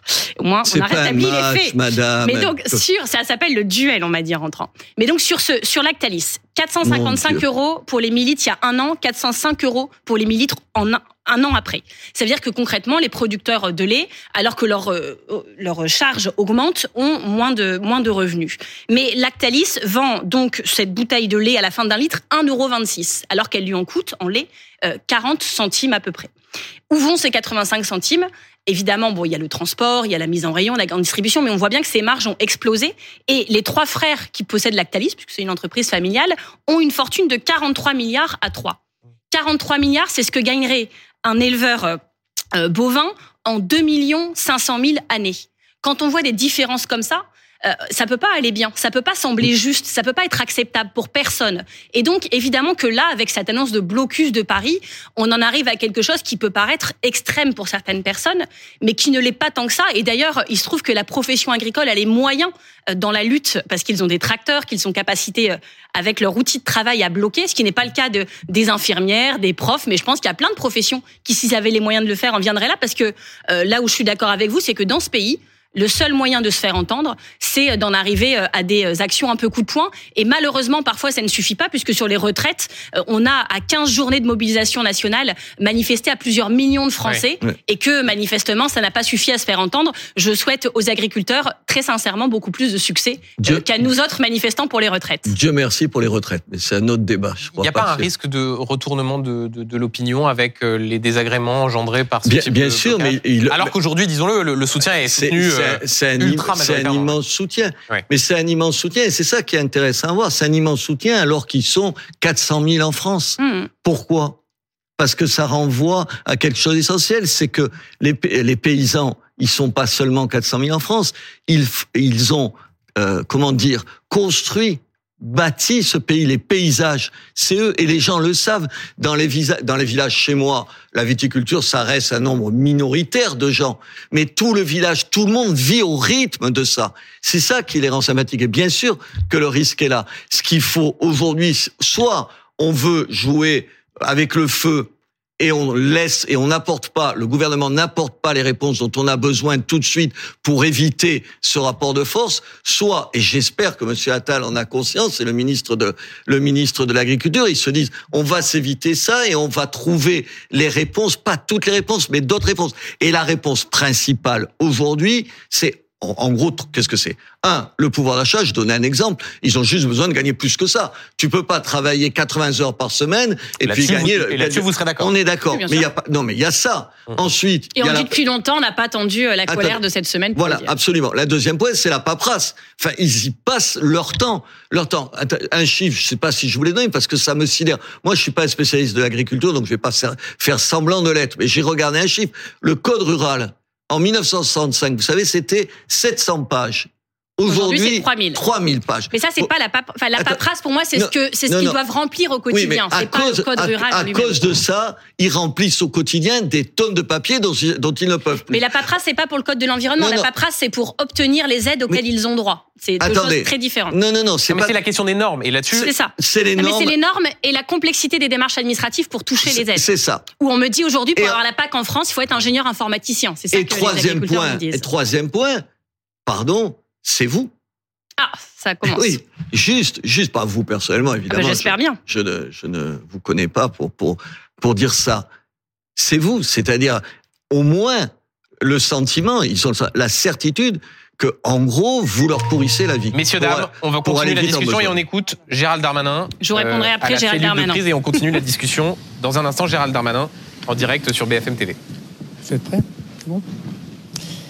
Bien, je, je, viens de présider une cellule interministérielle de crise au ministère de, de l'Intérieur avec Monsieur le ministre de l'Agriculture et puis l'ensemble des services de l'État pour pouvoir euh, gérer les heures et les jours qui vont venir. Et vous savez que c'est une semaine difficile avec les annonces des blocages par les agriculteurs notamment d'une partie de l'île de France et du reste du territoire national.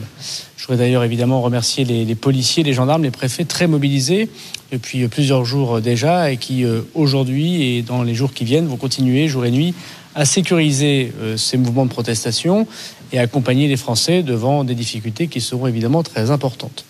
À la demande du président de la République et du Premier ministre, j'ai rappelé aux préfets euh, les trois consignes que je leur donne extrêmement simples. La première consigne, c'est évidemment de pouvoir garantir le fait que les tracteurs, notamment, ne rentrent pas dans les villes, et singulièrement dans les grandes villes, évidemment Paris, mais bien sûr les grandes capitales régionales, pour ne pas créer évidemment des difficultés extrêmement fortes et, des difficultés en matière de sécurité ou de maintien de l'ordre. Ce n'est pas le but. Et je sais que ce n'est pas le but non plus des organisations syndicales agricoles avec lesquelles nous avons euh, des entretiens évidemment euh, tous les jours euh, quotidiens et, et serrés dans la volonté évidemment que les choses se passent le mieux possible. Donc pas de tracteurs qui rentrent dans Paris ou dans les grandes villes de province. Pour ce qui concerne l'Île-de-France, le fait que euh, le marché de Ringis international puisse continuer à fonctionner et également les euh, grands aéroports parisiens, Roissy et Orly, mais c'est aussi le cas des aéroports euh, provinciaux ou des marchés internationaux de fruits et légumes notamment qui doivent être conservés dans leur action pour notamment pouvoir alimenter les, les régions françaises. Donc cette position défensive amène à utiliser des moyens très importants 15 000 policiers et gendarmes sont mobilisés pour pouvoir garantir euh, cela, notamment des unités de force mobile, singulièrement dans la région euh, Île-de-France, sous l'autorité du préfet de police, euh, préfet de zone, mais également, vous l'avez vu, des véhicules blindés de la gendarmerie nationale pour évidemment tenir du fait des tracteurs, chacun l'aura compris, ces points de tension de manière défensive et de manière communiquée pour que personne ne soit surpris, mais aussi des hélicoptères de la gendarmerie nationale qui vont pouvoir regarder et anticiper les mouvements des tracteurs qui convergeraient vers les grandes villes de province ou vers euh, l'île de France.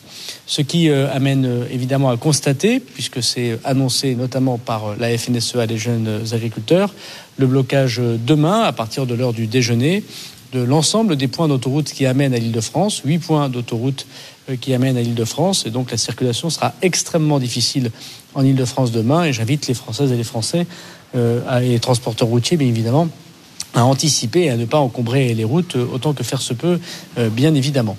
Le deuxième sujet, euh, la deuxième instruction, c'est évidemment une consigne de grande modération, comme je l'ai fait depuis le début de ce mouvement social, des forces de l'ordre vis-à-vis des, protestataires, vis-à-vis des, agriculteurs. Nous ne sommes pas là pour euh, une épreuve de force, nous sommes là pour faire respecter évidemment les personnes, les forces de l'ordre en premier, et les biens. Euh, il ne s'agit pas d'accepter des atteintes envers les préfectures, les sous-préfectures, les centres des impôts ou même les supermarchés ou des camions qui transporterait la marchandise euh, étrangère qui pourrait être euh, euh, prise en otage.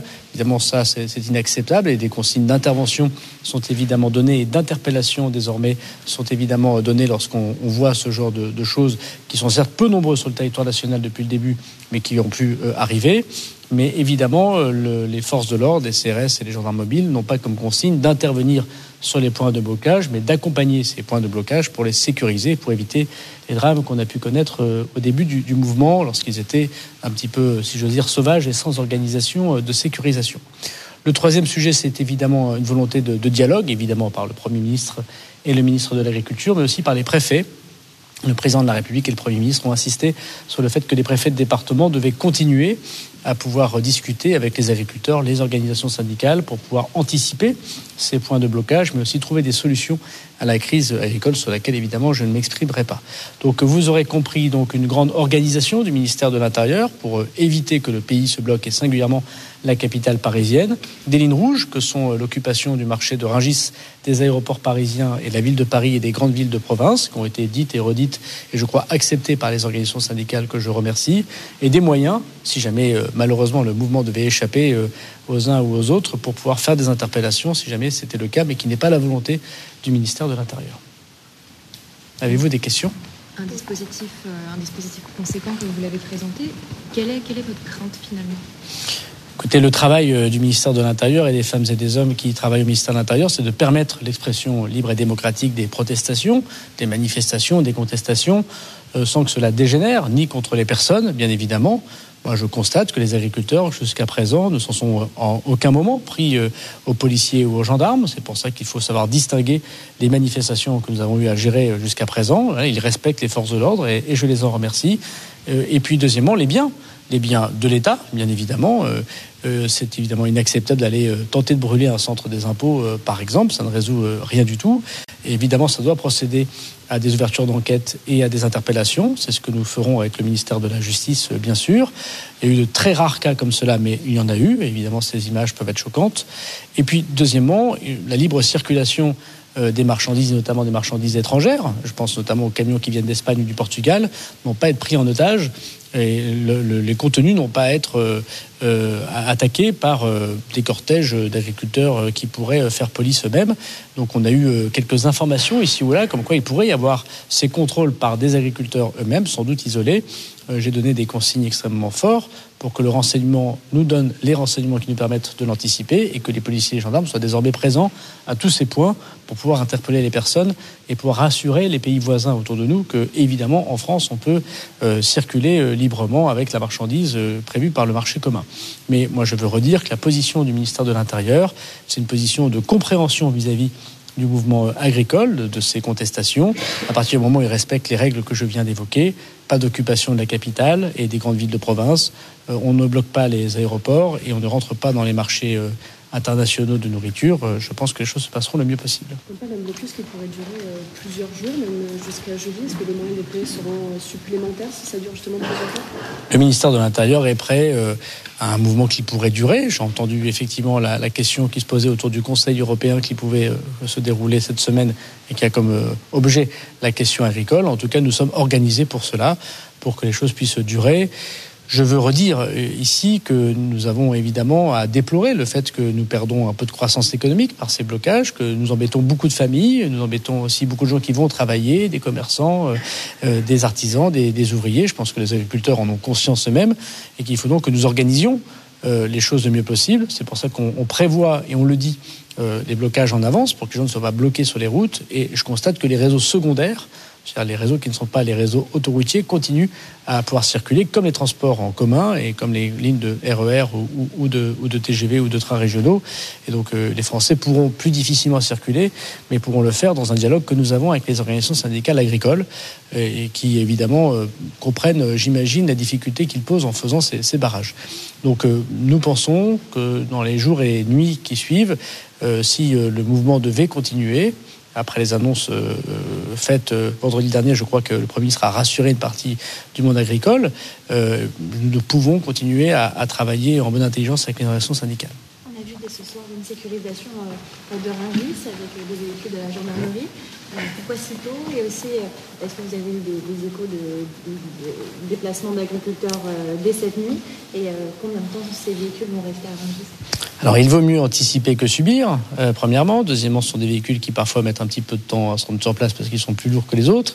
Il ne vous aura pas échappé que si les routes étaient bloquées, ce serait compliqué d'envoyer des véhicules comme euh, ces véhicules blindés euh, sur place. Et puis, troisièmement, c'est aussi un sujet de communication. Voilà, pour dire que si l'État est attentif, respectueux et je crois euh, très modéré dans la façon dont on gère cette crise euh, agricole dans la contestation, chacun le note, parce que les agriculteurs sont des gens qui travaillent, euh, qui vivent difficilement et, dont les revendications euh, non seulement euh, épousent les préoccupations du gouvernement, mais celles des Français. On ne peut pas accepter n'importe quoi, et notamment ceux qui, en dehors des organisations syndicales, pourraient se laisser aller euh, à quelques mouvements de protestation et de destruction. Et donc, comme nous avions en effet eu des renseignements sur le marché de Ringis, comme sur d'autres sites en France, on a préféré prédisposer ces moyens et ainsi, par votre intermédiaire, expliquer à chacune et à chacun que nous étions nous aussi déterminés à être attentifs et la main tendue, mais à ne pas accepter n'importe quoi sur le sol de la République. Un message aussi pour les forces de l'ordre qui vont être une nouvelle fois mobilisées sur, sur une crise. On a eu les gilets jaunes, la réforme des retraites, pour tout, toutes les, tous les effectifs qui vont être déployés sur le terrain. Oui, bien sûr, moi je les soutiens. C'était mon premier mot, évidemment. Euh, lors de ce point presse. Je sais que c'est difficile, nous sommes en hiver, ils ont beaucoup travaillé, ils travailleront encore beaucoup, mais je sais, je sais compter euh, sur leur sens du devoir et, et leur volonté euh, de protéger les, les, la République et ses institutions, les biens et les personnes, et j'aurai l'occasion de me rendre discrètement auprès d'eux. Merci beaucoup. Merci, Merci, Merci à vous. Beaucoup entendre euh, Gérald Darmanin, le ministre de l'Intérieur, qui a détaillé le, le, dispositif. 15 000 policiers et gendarmes euh, mobilisés, des véhicules blindés, des hélicoptères. Les tracteurs ne rentreront pas euh, dans les grandes villes, mais, mais, mais une grande modération rappelée par Gérald Darmanin. Pas de consignes d'intervention sur les points de, de, de, de, blocage. Je vous propose qu'on continue le, le, le débat. Robert Ménard, Marine Tondelier. Euh, sur justement cette grande modération qui est rappelée, euh, une volonté de quoi, de pas mettre de l'huile sur le feu, de dire qu'il n'y aura pas euh, d'intervention pour empêcher ces, ces, blocages. Il dit même aux Franciliens, voilà, on vous conseille de ne pas prendre vos véhicules demain. Ben, on a l'impression qu'ils ne maîtrisent plus grand-chose et ils se rendent compte que de toute manière, ils ne feront pas le poids parce que s'ils décident euh, en phase de répondre, d'escalader un peu la violence, ça répondra aussi. On voit que les personnes qui sont en train de se mobiliser pour bloquer Paris sont très très euh, déterminées.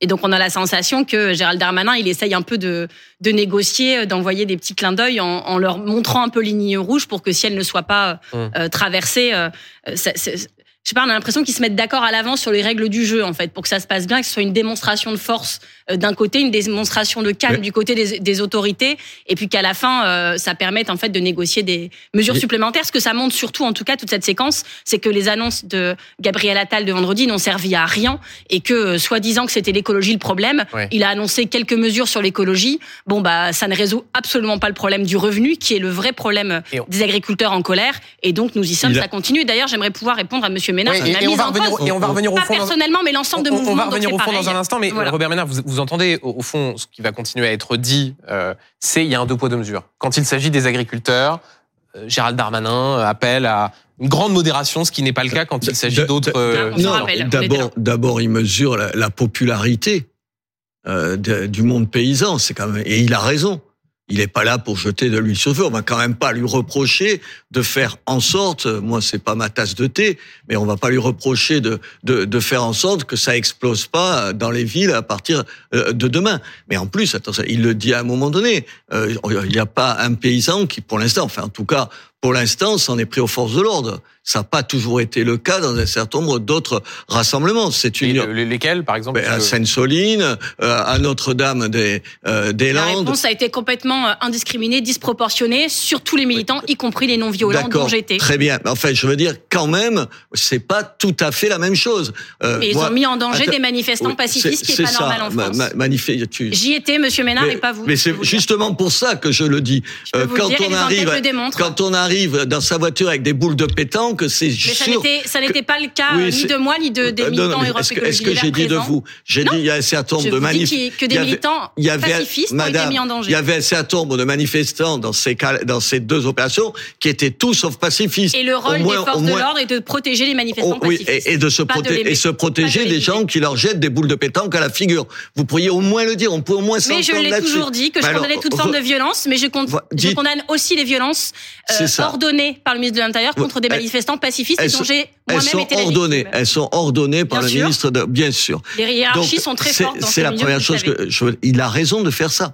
Et jusqu'à présent, moi, ce que j'espère, c'est que euh, nos amis viticulteurs, agriculteurs, nos, nos amis paysans vont prendre la mesure, oui, que cette euh, cette capacité qu'ils ont, qu'ils ont eu à mobiliser derrière eux toute l'opinion, y compris même quand il y a des tracteurs dans les grandes villes, parce que euh, vendredi, il y avait des tracteurs à Montpellier, ils sont rentrés sous les applaudissements, les tracteurs en, en plein cœur de ville. Plus Il compliqué faut, à Agen, par exemple. non, non, il, il faut, il faut faire attention à ça, à cette popularité. C'est pour ça que je le répète, aujourd'hui, sur un certain nombre de terrains, il y a des choses compliquées à régler. Sur la PAC, honnêtement, ça va pas se régler en, en- en deux jours. Sur y compris les, les questions, l'approche un peu punitive d'une certaine Oui, parce que écologie. pour reprendre le débat, là, Oui, attendez, ce que vous disiez. ça va, ouais. être, ça va être compliqué. Mais il y a des mesures qui sont bien. Par exemple, ils l'ont fait, mais je pas, je vous ai pas entendu là-dessus sur. Non, vous m'avez pas beaucoup laissé parler. Non, sur- mais arrêtez de tout le temps dire ça.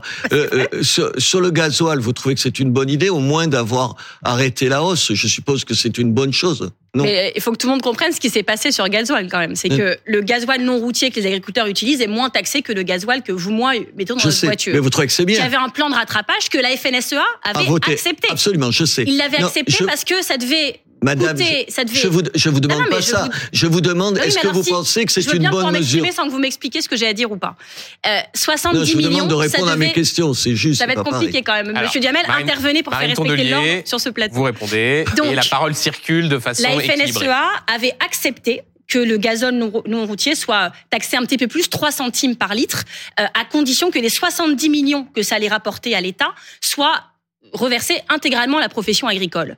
Mais la FNSEA, vous savez, les dirigeants de la FNSEA sont quand même plutôt des gros agriculteurs. Et les contreparties qu'ils avaient négociées, ces 70 millions qui allaient être payés par tous les agriculteurs, hein, puisque c'est au litre de carburant, bah, allaient bénéficier en premier lieu aux plus riches d'entre eux. Par exemple, quand vous vendez votre ferme, vous n'êtes pas taxé sur les, euh, vous savez, sur la succession, sur les 350 000 premiers euros. Bah, ils avaient augmenté le plafond à 450 000. Attendez, vous êtes Et donc- génial de pas répondre Non mais aux ça questions. non mais laissez-moi aller au bout, Monsieur Ménard. Vous parlez vous-même très longtemps et j'ai écouté sagement. Ça veut dire qu'en fait la FNSEA avait topé en disant bah tout le monde va payer 70 millions et c'est plutôt les plus riches qui vont en bénéficier. Et donc quand ils sont revenus vers leur base pour expliquer cette mesure, bah ils se sont fait jeter.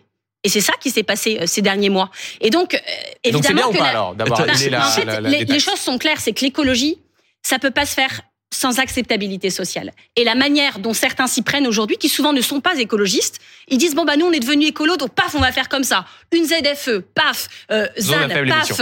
Voilà. taxation en plus, Donc- paf, mais donc- sans jamais Donc vous êtes, parce que favor- vous êtes quelqu'un qui est favorable. avec son vous, tracteur, vous êtes favorable. quelqu'un qui est avec son tracteur, il va vous pas se dire demain je vais euh, moissonner à vélo. Mais Vous voyez, incroyable. il n'a pas d'alternative. La filière électrique des tracteurs, ça n'existe pas. Les alternatives n'existent pas. donc vous dites, Et donc, il ça ne fallait pouvait pas marcher. Donc vous dites, il fallait le faire. S'il faut- fallait le faire, c'était sûrement pas comme ça. De, de taxer euh, le GNR. Et donc euh, il fallait routier. revenir sur cette taxation. Bah, vu la colère dans laquelle on était, il n'y avait pas d'autre solution. Ça a été fait n'importe comment, comme souvent ce gouvernement le fait avec l'écologie, de manière injuste socialement. Bah, c'est pas de cette manière dont on peut faire euh, l'écologie. Robert Ménard, il- juste avant le point Non, presse je de suis content d'entendre pour une fois que. vous évoquiez, c'est une euh, bonne vous, idée. vous disiez, c'est aussi à cause de vous, regardant euh, Marine Tondelier, qu'il Là, y il a... avait dit pas moi personnellement, mais pas tous vous, les mais autres, oui. vous, Mais Madame, comme je les représente, c'est pareil. Non, d'abord, Allez au bout de votre pensée, puis je pourrais vous répondre. Non, non, j'imagine que vous représentez pas tous les écologistes, tant ils sont différents euh, et de temps en temps. Écoutez, moi, je suis maire de- d'une d'une ville qui est au milieu d'un océan de vignes, d'un océan. Mhm. On a deux gros problèmes chez moi. Un, Le sel problèmes- dans les nappes phréatiques. Le sel, pas dans les nappes phréatiques, dans les, dans les- qui remontent les cours d'eau, qui remontent les cours d'eau et qui rendent impossible de puiser de l'eau dans ces cours d'eau puisqu'il y a du sel Mhm. et donc qui font qu'il y a des milliers d'hectares qui sont menacés faute d'être arrosés ou à cause des remontées de sel. Moi, quand j'essaye de trouver des solutions à ça, c'est juste mon travail, enfin à côté des... Avec qui je me retrouve en face Les écologistes. Et des qui- rapports scientifiques qui vous montrent que ce que vous proposez n'est pas forcément la bonne solution. Des, des Donc écologistes. vous avez décidé de faire d'autres rapports, c'est Non, non, votre non, droit. non, non, on n'a rien décidé du tout. Ça existait naturellement il y a 50 Mhm. ans. À force, vous savez, d'avoir ramassé les euh, les galets dans les et, et la et la terre dans les et le sable dans dans les rivières, c'est ces barrages naturels n'existent plus. On propose d'en refaire. Je tombe sur des écologistes qui pourrissent la vie de tous les viticulteurs de chez moi, qui, se retrouvent face à des gens qui se battent contre ça. Les, les retenues d'eau. Nous, on a de vrais problèmes de retenues d'eau. On a de vrais problèmes d'eau. Hum. Retenir l'eau, c'est-à-dire l'eau qu'on n'utilise pas du Baronne, du canal du Baronne, la stocker dans des endroits pour pouvoir l'utiliser au moment où ça apparaît. Je vous donne deux exemples. Je pourrais vous en donner C'est simple la vie quand vous l'expliquez. c'est beaucoup plus simple que dans la réalité. Mais Parce que les écosystèmes, figurez-vous, sont Attends, très un bien. sujet Je- un je- peu plus je- compliqué que ça. J'imagine que je suis moins. Surtout dans une zone où on a récolté Oui. du sel il y a encore Attendez. quelques années, donc évidemment. euh, J'imagine, madame, que je suis moins intelligent que vous. J'imagine que vous êtes plus compétente que moi. Je n'ai aucun J'ai juste lu problème. les rapports scientifiques je, sur je le n'ai sujet. au- je n'ai aucun problème à dire que je ne suis ni scientifique, ni votre culture générale, ni votre talent. J'ai tout ça en moins, je le reconnais. Chez moi, les gens qui manifestent en ce moment, c'est deux points qui les font crever. Mhm. Et les gens, Mais- pardon, et les gens qui sont face à eux, c'est pas, euh, euh, c'est vous. Mais en fait, il y a pas. Réponse de Marine Tondelier. Non, mais en fait, on peut pas dire que tous les problèmes de l'agriculture, c'est juste l'écologie. C'est une vision caricaturale, c'est votre récit, c'est votre ça. bataille culturelle. dit ça. C'est ce que vous vous expliquez pour votre, votre secteur. La réalité, c'est que l'écologie, c'est une alliée historique des agriculteurs. Notre premier candidat à la présidentielle, René Dumont, en 1974, il y a 50 ans, était ingénieur agronome. Et c'est parce qu'il était ingénieur agronome qu'il est venu à l'écologie.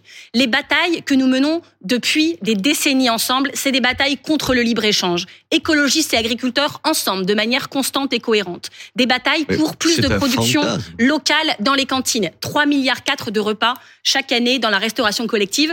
Écologistes, agriculteurs, ensemble se battent là-dessus. Je peux vous en citer euh, plein des batailles comme ça, sur le partage du revenu euh, des agriculteurs, sur la protection contre l'artificialisation des Et sols. pourquoi- parce qu'aujourd'hui, vous moi, vous savez, à Hénin-Beaumont, madame Pourquoi les ils agriculteurs, aiment je pense pas qu'ils votent pour les écologistes à Hénin-Beaumont. Mais quand ils ont Ils un énième projet Ils d'entrepôt logistique dans la ville, je ne sais pas, c'est pas mon problème. Pas pour vous, en tout cas, Non, mais ils le disent vous, pas. Euh, certains, si. Maintenant, oui. J'aurais la grâce vous voyez, de rappeler que quand à un vous n'avez moment- jamais été, mais- vous n'avez jamais gagné une mais ne élection, soyez pas, madame. mais ne soyez pas. Si, si, je suis conseillère régionale, monsieur. non, mais dans vous savez- d'opposition. Vous enfin, savez, quand madame. les agriculteurs voulaient se battre contre les entrepôts logistiques, que tout le monde voulait construire dans le secteur, c'est les écologistes qui sont venus chercher. Et donc la réalité, c'est qu'il n'y a pas d'écologie sans les agriculteurs et que l'agriculteur ne pourra pas durer sans écologie. Parce que si on ne protège pas les sols, si on ne Mais protège on pas l'eau, alors il n'y a plus d'agriculture. Et vous pouvez expliquer que, par exemple, le problème du sel dans le sol, c'est de la faute des écolos. La réalité, c'est que vous vivez sur un territoire où on récoltait le sel à cet endroit-là. Et donc, à un moment, avec le changement climatique, avec euh, l'épuisement de la ressource en eau, Évidemment que ces problèmes se posent. Les écologistes alertent dessus depuis des décennies. Et aujourd'hui que ça arrive, ce serait de notre faute. C'est curieux comme raisonnement. La réalité, c'est qu'on ne nous a pas écoutés et que certaines, certaines choses qui sont proposées comme solution aujourd'hui sont des pis-aller. Je prends l'exemple des bassines. Je suis pas contre retenir l'eau.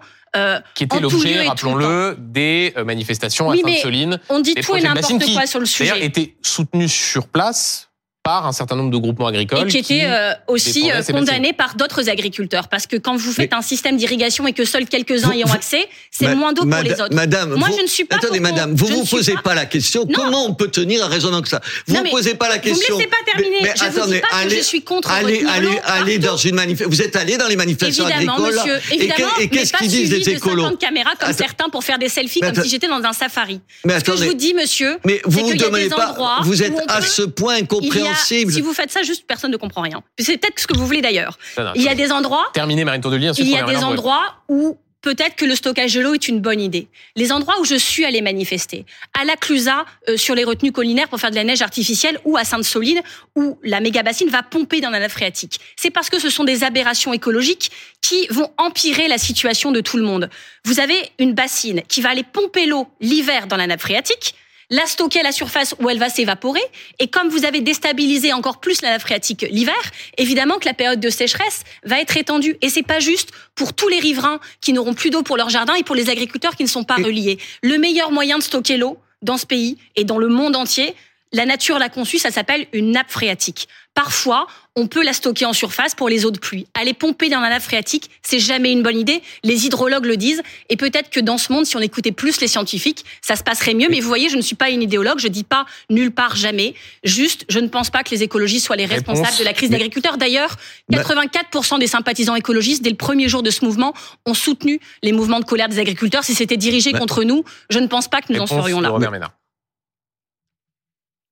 Comment vous dire? À quel Je suis sûr point que vous avez trouvé. Non, mais arrêtez. On essaye ici, on essaie de pas jouer ce petit jeu qui sert à rien, madame. Bah, c'est ce que vous avez commencé à faire. Mais non, j'essaie, j'essaie juste de vous dire. Moi, je j'ai pas de problème avec l'écologie. J'essaye comme maire de trouver des Vous avez réponses. dit écologiste de merde, il me semble, il y a quelques mois. D'un certain nombre, oui. Oui, voilà. Vous avez D'un certain nombre de de- gens écologistes de merde. D'un certain C'est nombre pas de une- ma- la meilleure manière d'engager le débat, Monsieur Ménard. D'un certain nombre, oui, madame. Un certain nombre, chez moi, ils nous rendent la vie impossible. Et C'est marrant, c'est que chez vous. Je sais pas ce qui se Non, passe chez vous, mais il y a. je- non, parce que Peut-être je- que, c'est lié à vous, je sais pas. Peu- parce que- Pardon, parce que madame, Ailleurs, comme je ne suis pas comme vous, je n'ai pas de réponse à tout, je ne connais pas toutes les situations, je me contente, c'est vrai peut-être minablement à vos yeux, de partir de mon expérience. Mhm. C'est celle qui m'intéresse, c'est celle sur laquelle j'ai des choses à dire. Le reste, le débat idéologique, je vous le laisse. Ce que j'essaye juste de vous expliquer, comment se fait-il qu'il y a une telle incompréhension? Attendez, l'écologie, les, qui c'est qui en fait si ce n'est les, les agriculteurs eux-mêmes? Mhm. Vous croyez qu'ils ont envie vous croyez qu'ils ont envie d'utiliser un certain nombre de produits qui sont nocifs pour leur santé? Vous les, vous les pensez à ce point masochistes Évidemment pas. Ce qui, a, ce qui pose problème, c'est comment vous dire, quand un- euh, des raisonnements que vous avez, qui sont justes au départ, deviennent une espèce de grille de lecture qui empêche. Absolument pas. Je pense avoir fait l'inverse ce soir d'ailleurs. Mais Là, oui, là, j'entends un certain nombre de c'est la choses. première fois qu'on se rend compte, donc voilà. J'entends, mais je- pardon, je, Je vous fais ai. tout le temps ça, vous savez. Comment Oui, mais Non, mais attendez. c'est peut-être vous qui avez une vision baisée des agriculteurs. Non, et quand mais- vous dites chez moi, ou des écologistes, quand vous dites chez moi, c'est très tendu, peut-être que vous y contribuez aussi. Parce que, vu les raisonnements que vous avez, si vous racontez ça toute la, toute la journée sur votre territoire, peut-être qu'effectivement, ça Je- tend les je- choses. je- Mais je on ne- est à un moment de l'histoire où il faut apaiser Attendez. les choses, Je- je- faire la désescalade, je suis- d'échanger, parce qu'on Je trouvera ne les suis pas solutions sûr. ensemble. Je ne suis pas sûr, vous plaisantez, je ne suis pas sûr que vos députés à l'Assemblée nationale, ils calment quoi que ce soit. Je Marie ne suis Cochon, pas. qui est Non, fille non, et non, petite c'est fille ça. Viticulteur, qui est ouvrière agricole. Benoît Biteau, qui Je- est éleveur. c'est vrai que vous quand- connaissez mieux que vous. Oui, euh, c'est ils ça. connaissent mieux que, mieux, moins bien que vous leur métier. Quand on entend ma- Madame Sandrine Rousseau, ça calme les Alors, choses. Madame Rousseau, c'est vrai qu'elle n'est pas agriculteur. Non, Mais attendez, elle est, elle est dans, députés, elle est dans, elle est dans quel parti? Elle est dans quel Elle est parti? écologiste, mais vous Elle est porte-parole de quel parti? Elle est porte-parole de quel parti? porte-parole, monsieur, elle, est députée et il n'y a pas était- de problème par était- avec Sandrine Rousseau. Mais quel y est le problème? Attendez, pour- j'interviens. Il y- il a euh, Parfois cette pas bien. impression. Traduisez-moi. Non, non, mais parfois il y a cette impression de déconnexion qu'il peut y avoir entre certaines déclarations. Euh, Robert Ménard citait il y a un instant Sandrine Rousseau, euh, qui avait pu crisper euh, un certain nombre de professions agricoles sur la question du barbecue, sur la question de la consommation de viande. Ça, Mais les, ça les existe. écologistes disent les choses. Ils jouent leur rôle Ouais. dans cette société. 60% des oiseaux des champs ont disparu en 40 ans. Mais attendez, En mais ça- 40 ans. Parce qu'il n'y avait plus de haies, parce qu'il y a des pesticides. attendez, Je madame, veux bien qu'on dise juste, qu'on dise plus rien parce Non, que mais ça dérange personne- certains. Mais sur- c'est notre rôle aussi mais de non, le dire. sur- et c'est mais- contre personne. mais c'est pas là-dessus On le mange trop de problème. viande, oui. Voilà, Madame, désolé. c'est pas là-dessus le problème. C'est pas les oiseaux qui disparaissent. On est tous d'accord. Le problème, c'est pas Même ça. les agriculteurs. Euh, mais attends, bien sûr, donc, mais faut attendez, faire- faut une vous une for- euh, vous enfoncez une porte ouverte. Personne ne vous dit le contraire. Oui, Ce mais qu'on vous dit, si c'est quand, quand Sandrine, non, quand Sandrine Rousseau explique que le barbecue c'est un problème. Pardon, c'est ça aussi Vous faites un l'écologie. petit raccourci. Ce qu'elle a dit, c'est que la culture viriliste de la viande enfin, devenait un problème. ouais, et je peux vous dire que, La vu toutes les photos de steak Bah, que j'ai reçues dans la foulée, Bah, oui, il y avait un petit sujet. Mais c'est, et alors? Mais- La culture virili, euh, viriliste du barbecue. Mais enfin, vous J'ai jamais vu beaucoup de femmes poser avec des grosses steaks comme certains hommes m'ont envoyé des photos Enfin, depuis un vous- an, mais c'est pas très grave. honnêtement- Faut pas que ça vous perturbe plus que ça. C'est Mais- un détail euh, du débat national. non, le problème- Vous y revenez tout le temps, ça a l'air de vous avoir beaucoup contrarié, mais c'est pas mais non, très, très madame, grave. c'est parce Et oui, il y a un problème avec la non. consommation de viande. 12% Attendez, des émissions de CO2 de France, c'est la consommation de viande. vous tombez tellement mal avec ça veut moi. pas dire qu'il Il se fait que on a un point commun, on est végétarien. Voyez, donc ne me prenez pas Donc sur ce terrain. bien. Mais non, non, tout va pas bien. Vous donnez une telle image. Moi, ce que je vous reproche au fond, c'est que vous donnez une telle image, pas vous personnellement. Vous êtes moins pire que, que certaines autres. Non, j'ai regardé. Non, allez, plus gentil, plus agréable, moins, plus nuancé que d'autres. Vous donnez une image tellement caricaturale, certains d'entre vous. Alors que vous, Donnez pas du tout. Votre parti, votre mouvement, vos, collègues, quel pas du parti, tout. madame Je dis votre, vos- Quel votre parti parti, votre mouvement, Madame- vos collègues. je- je me permets- Quel pa- attendez, pardon. Quel parti Non, mais vous faites partie d'une orientation attends, politique Madame, qui quel- n'est pas moins caricaturale que les Quel parti j'ai l'impression. Je suis dans quel parti, madame Vous, votre femme siège dans un groupe à l'Assemblée nationale. Vous êtes en ma, ma proximité femme, avec. attendez, non, non, non. Ma femme siège dans un groupe. Oui. Elle est non inscrite, Oui, madame. vous travaillez ensemble, Monsieur Ménard. Vous Madame- n'êtes pas arrivé nulle part, je- maire de Béziers. Je suis pas sûr que ça intéresse grand monde. Ne réfléchissez pas Juste comme ça avant votre pour terminer, j'aimerais juste vous montrer euh, une image du jour qui, Ne l'ayez pas honteuse. qui euh, comment dire, a trait Vous sur l'écologie. vous êtes juste minable. hein. C'est pas pareil. Ok. Oui. Moi, j'assume d'où je viens et où je vais. Non, mais moi, j'assume ce que je fais, pas ce que je autres. fais pas. S'il vous plaît, cette image, ça s'est passé ce matin au Louvre. La Joconde a été aspergée de soupe par des militants voilà. écologistes. De soupe bio, j'imagine. Euh, Il y avait heureusement une vitre. Rapidement, il ne reste pas beaucoup de temps. Marine Tourdelier, est-ce que c'est la meilleure façon de convaincre les Français et autres des bien fondés de l'écologie? Alors, de convaincre, je sais pas. Ce qui est sûr, c'est que c'est une manière d'alerter. Ce sont des jeunes qui, comme les agriculteurs, sont à bout, qui sont particulièrement inquiets de l'effondrement climatique, de l'effondrement de la biodiversité, qui veulent alerter. Et donc, cette image, elle peut choquer certains. Et comme ce qu'ils veulent, c'est justement Ouais. alerter, ben des fois il faut en passer par là. Je veux juste nuancer parce qu'on dit ils ont détruit la culture, etc. Ils ont aspergé de soupe une vitre en sachant bien qu'il y avait une vitre. Je pense que quelques coups de carolin et de serpillière et c'est nettoyé. Et donc c'est bien une action de lanceur d'alerte qui n'a détruit rien du tout. Je précise juste que ces deux collègues que je ne connais pas personnellement, mais qu'elles sont en garde à vue sûrement pour 48 heures et que on voit bien là que quand vous êtes jeune et que vous alertez sur le climat, vous n'êtes pas traité de la même manière que d'autres. Et c'est regrettable. On doit pouvoir mener ces luttes comme on l'entend dans ce pays, du moment qu'on ne dégrade pas euh, physiquement des biens et qu'on ne s'en prend pas aux forces de l'ordre. C'était leur cas. C'est vrai qu'elles sont à bout parce que elles doivent se lever à 6 heures du matin comme les comme les agriculteurs et travailler 80 heures, Vous heures par connaissez pas semaine. leur vie. Non non non, mais je Non, connais pas leur vie, mais j'imagine. Un préjugé, quand même. Non non non non non, j'imagine que là il y a un vrai un, vrai épuisement, un, vrai travail. Vous savez, c'est les, soulèvements de la terre qui n'ont pas dû soulever de la terre de leur vie. mais Léna enfin, c'est Lazare, la porte-parole et paysanne, Ouais, monsieur, vous les connaissez ça. très mal. Et Bah oui, là, c'est ça. et là, c'est deux vous paysannes. assénez des contre-vérités en là- pensant que parce que vous les dites fort, ça va marcher. Et, mais ça. Et ça, c'est deux paysannes. Je, vous savez ce que je pense? Je pense Vous que mentez. justement, la non, non, deuxième fois madame, depuis le début de l'émission. madame, ce que je pense, c'est qu'en faisant des choses comme ça, le combat qui devrait être légitime, qui est légitime de l'écologie, il est discrédité. Et vous y Donc participez. répandre des viscères à Agen, ça c'est bon, mais vous êtes, vous deux- êtes, deux vous êtes discrédité, pas comme bon. ce que tout à l'heure on a entendu et que vous approuvez sur ce qui se passe en Israël. Sur tout ça, il y a une parole politique fait que vous sur devriez Israël pas J'ai pas bien tenir. compris. Comment? J'ai pas compris ce que vous venez de me dire. Sur les génocides? Vous avez jamais rien dit sur le Si, si. génocide J'ai dit Voilà. des choses. Oui, alors. C'est vrai que c'est un Je vois pas le génocide. rapport, Et on mais aura, et on aura Je le vois. Robert Ménard, Marine Tondelier, l'occasion C'est d'aborder dans un autre débat toutes ces questions internationales. Je vous remercie d'avoir été sur le. On a vous. pu parler d'écologie, on a pu parler d'agriculture. Je signale à ceux qui nous regardent une bonne nouvelle qui va vous mettre d'accord. La France, pour la quatrième fois, est championne d'Europe de handball On a face au. Danemark, 33-31, Parfait.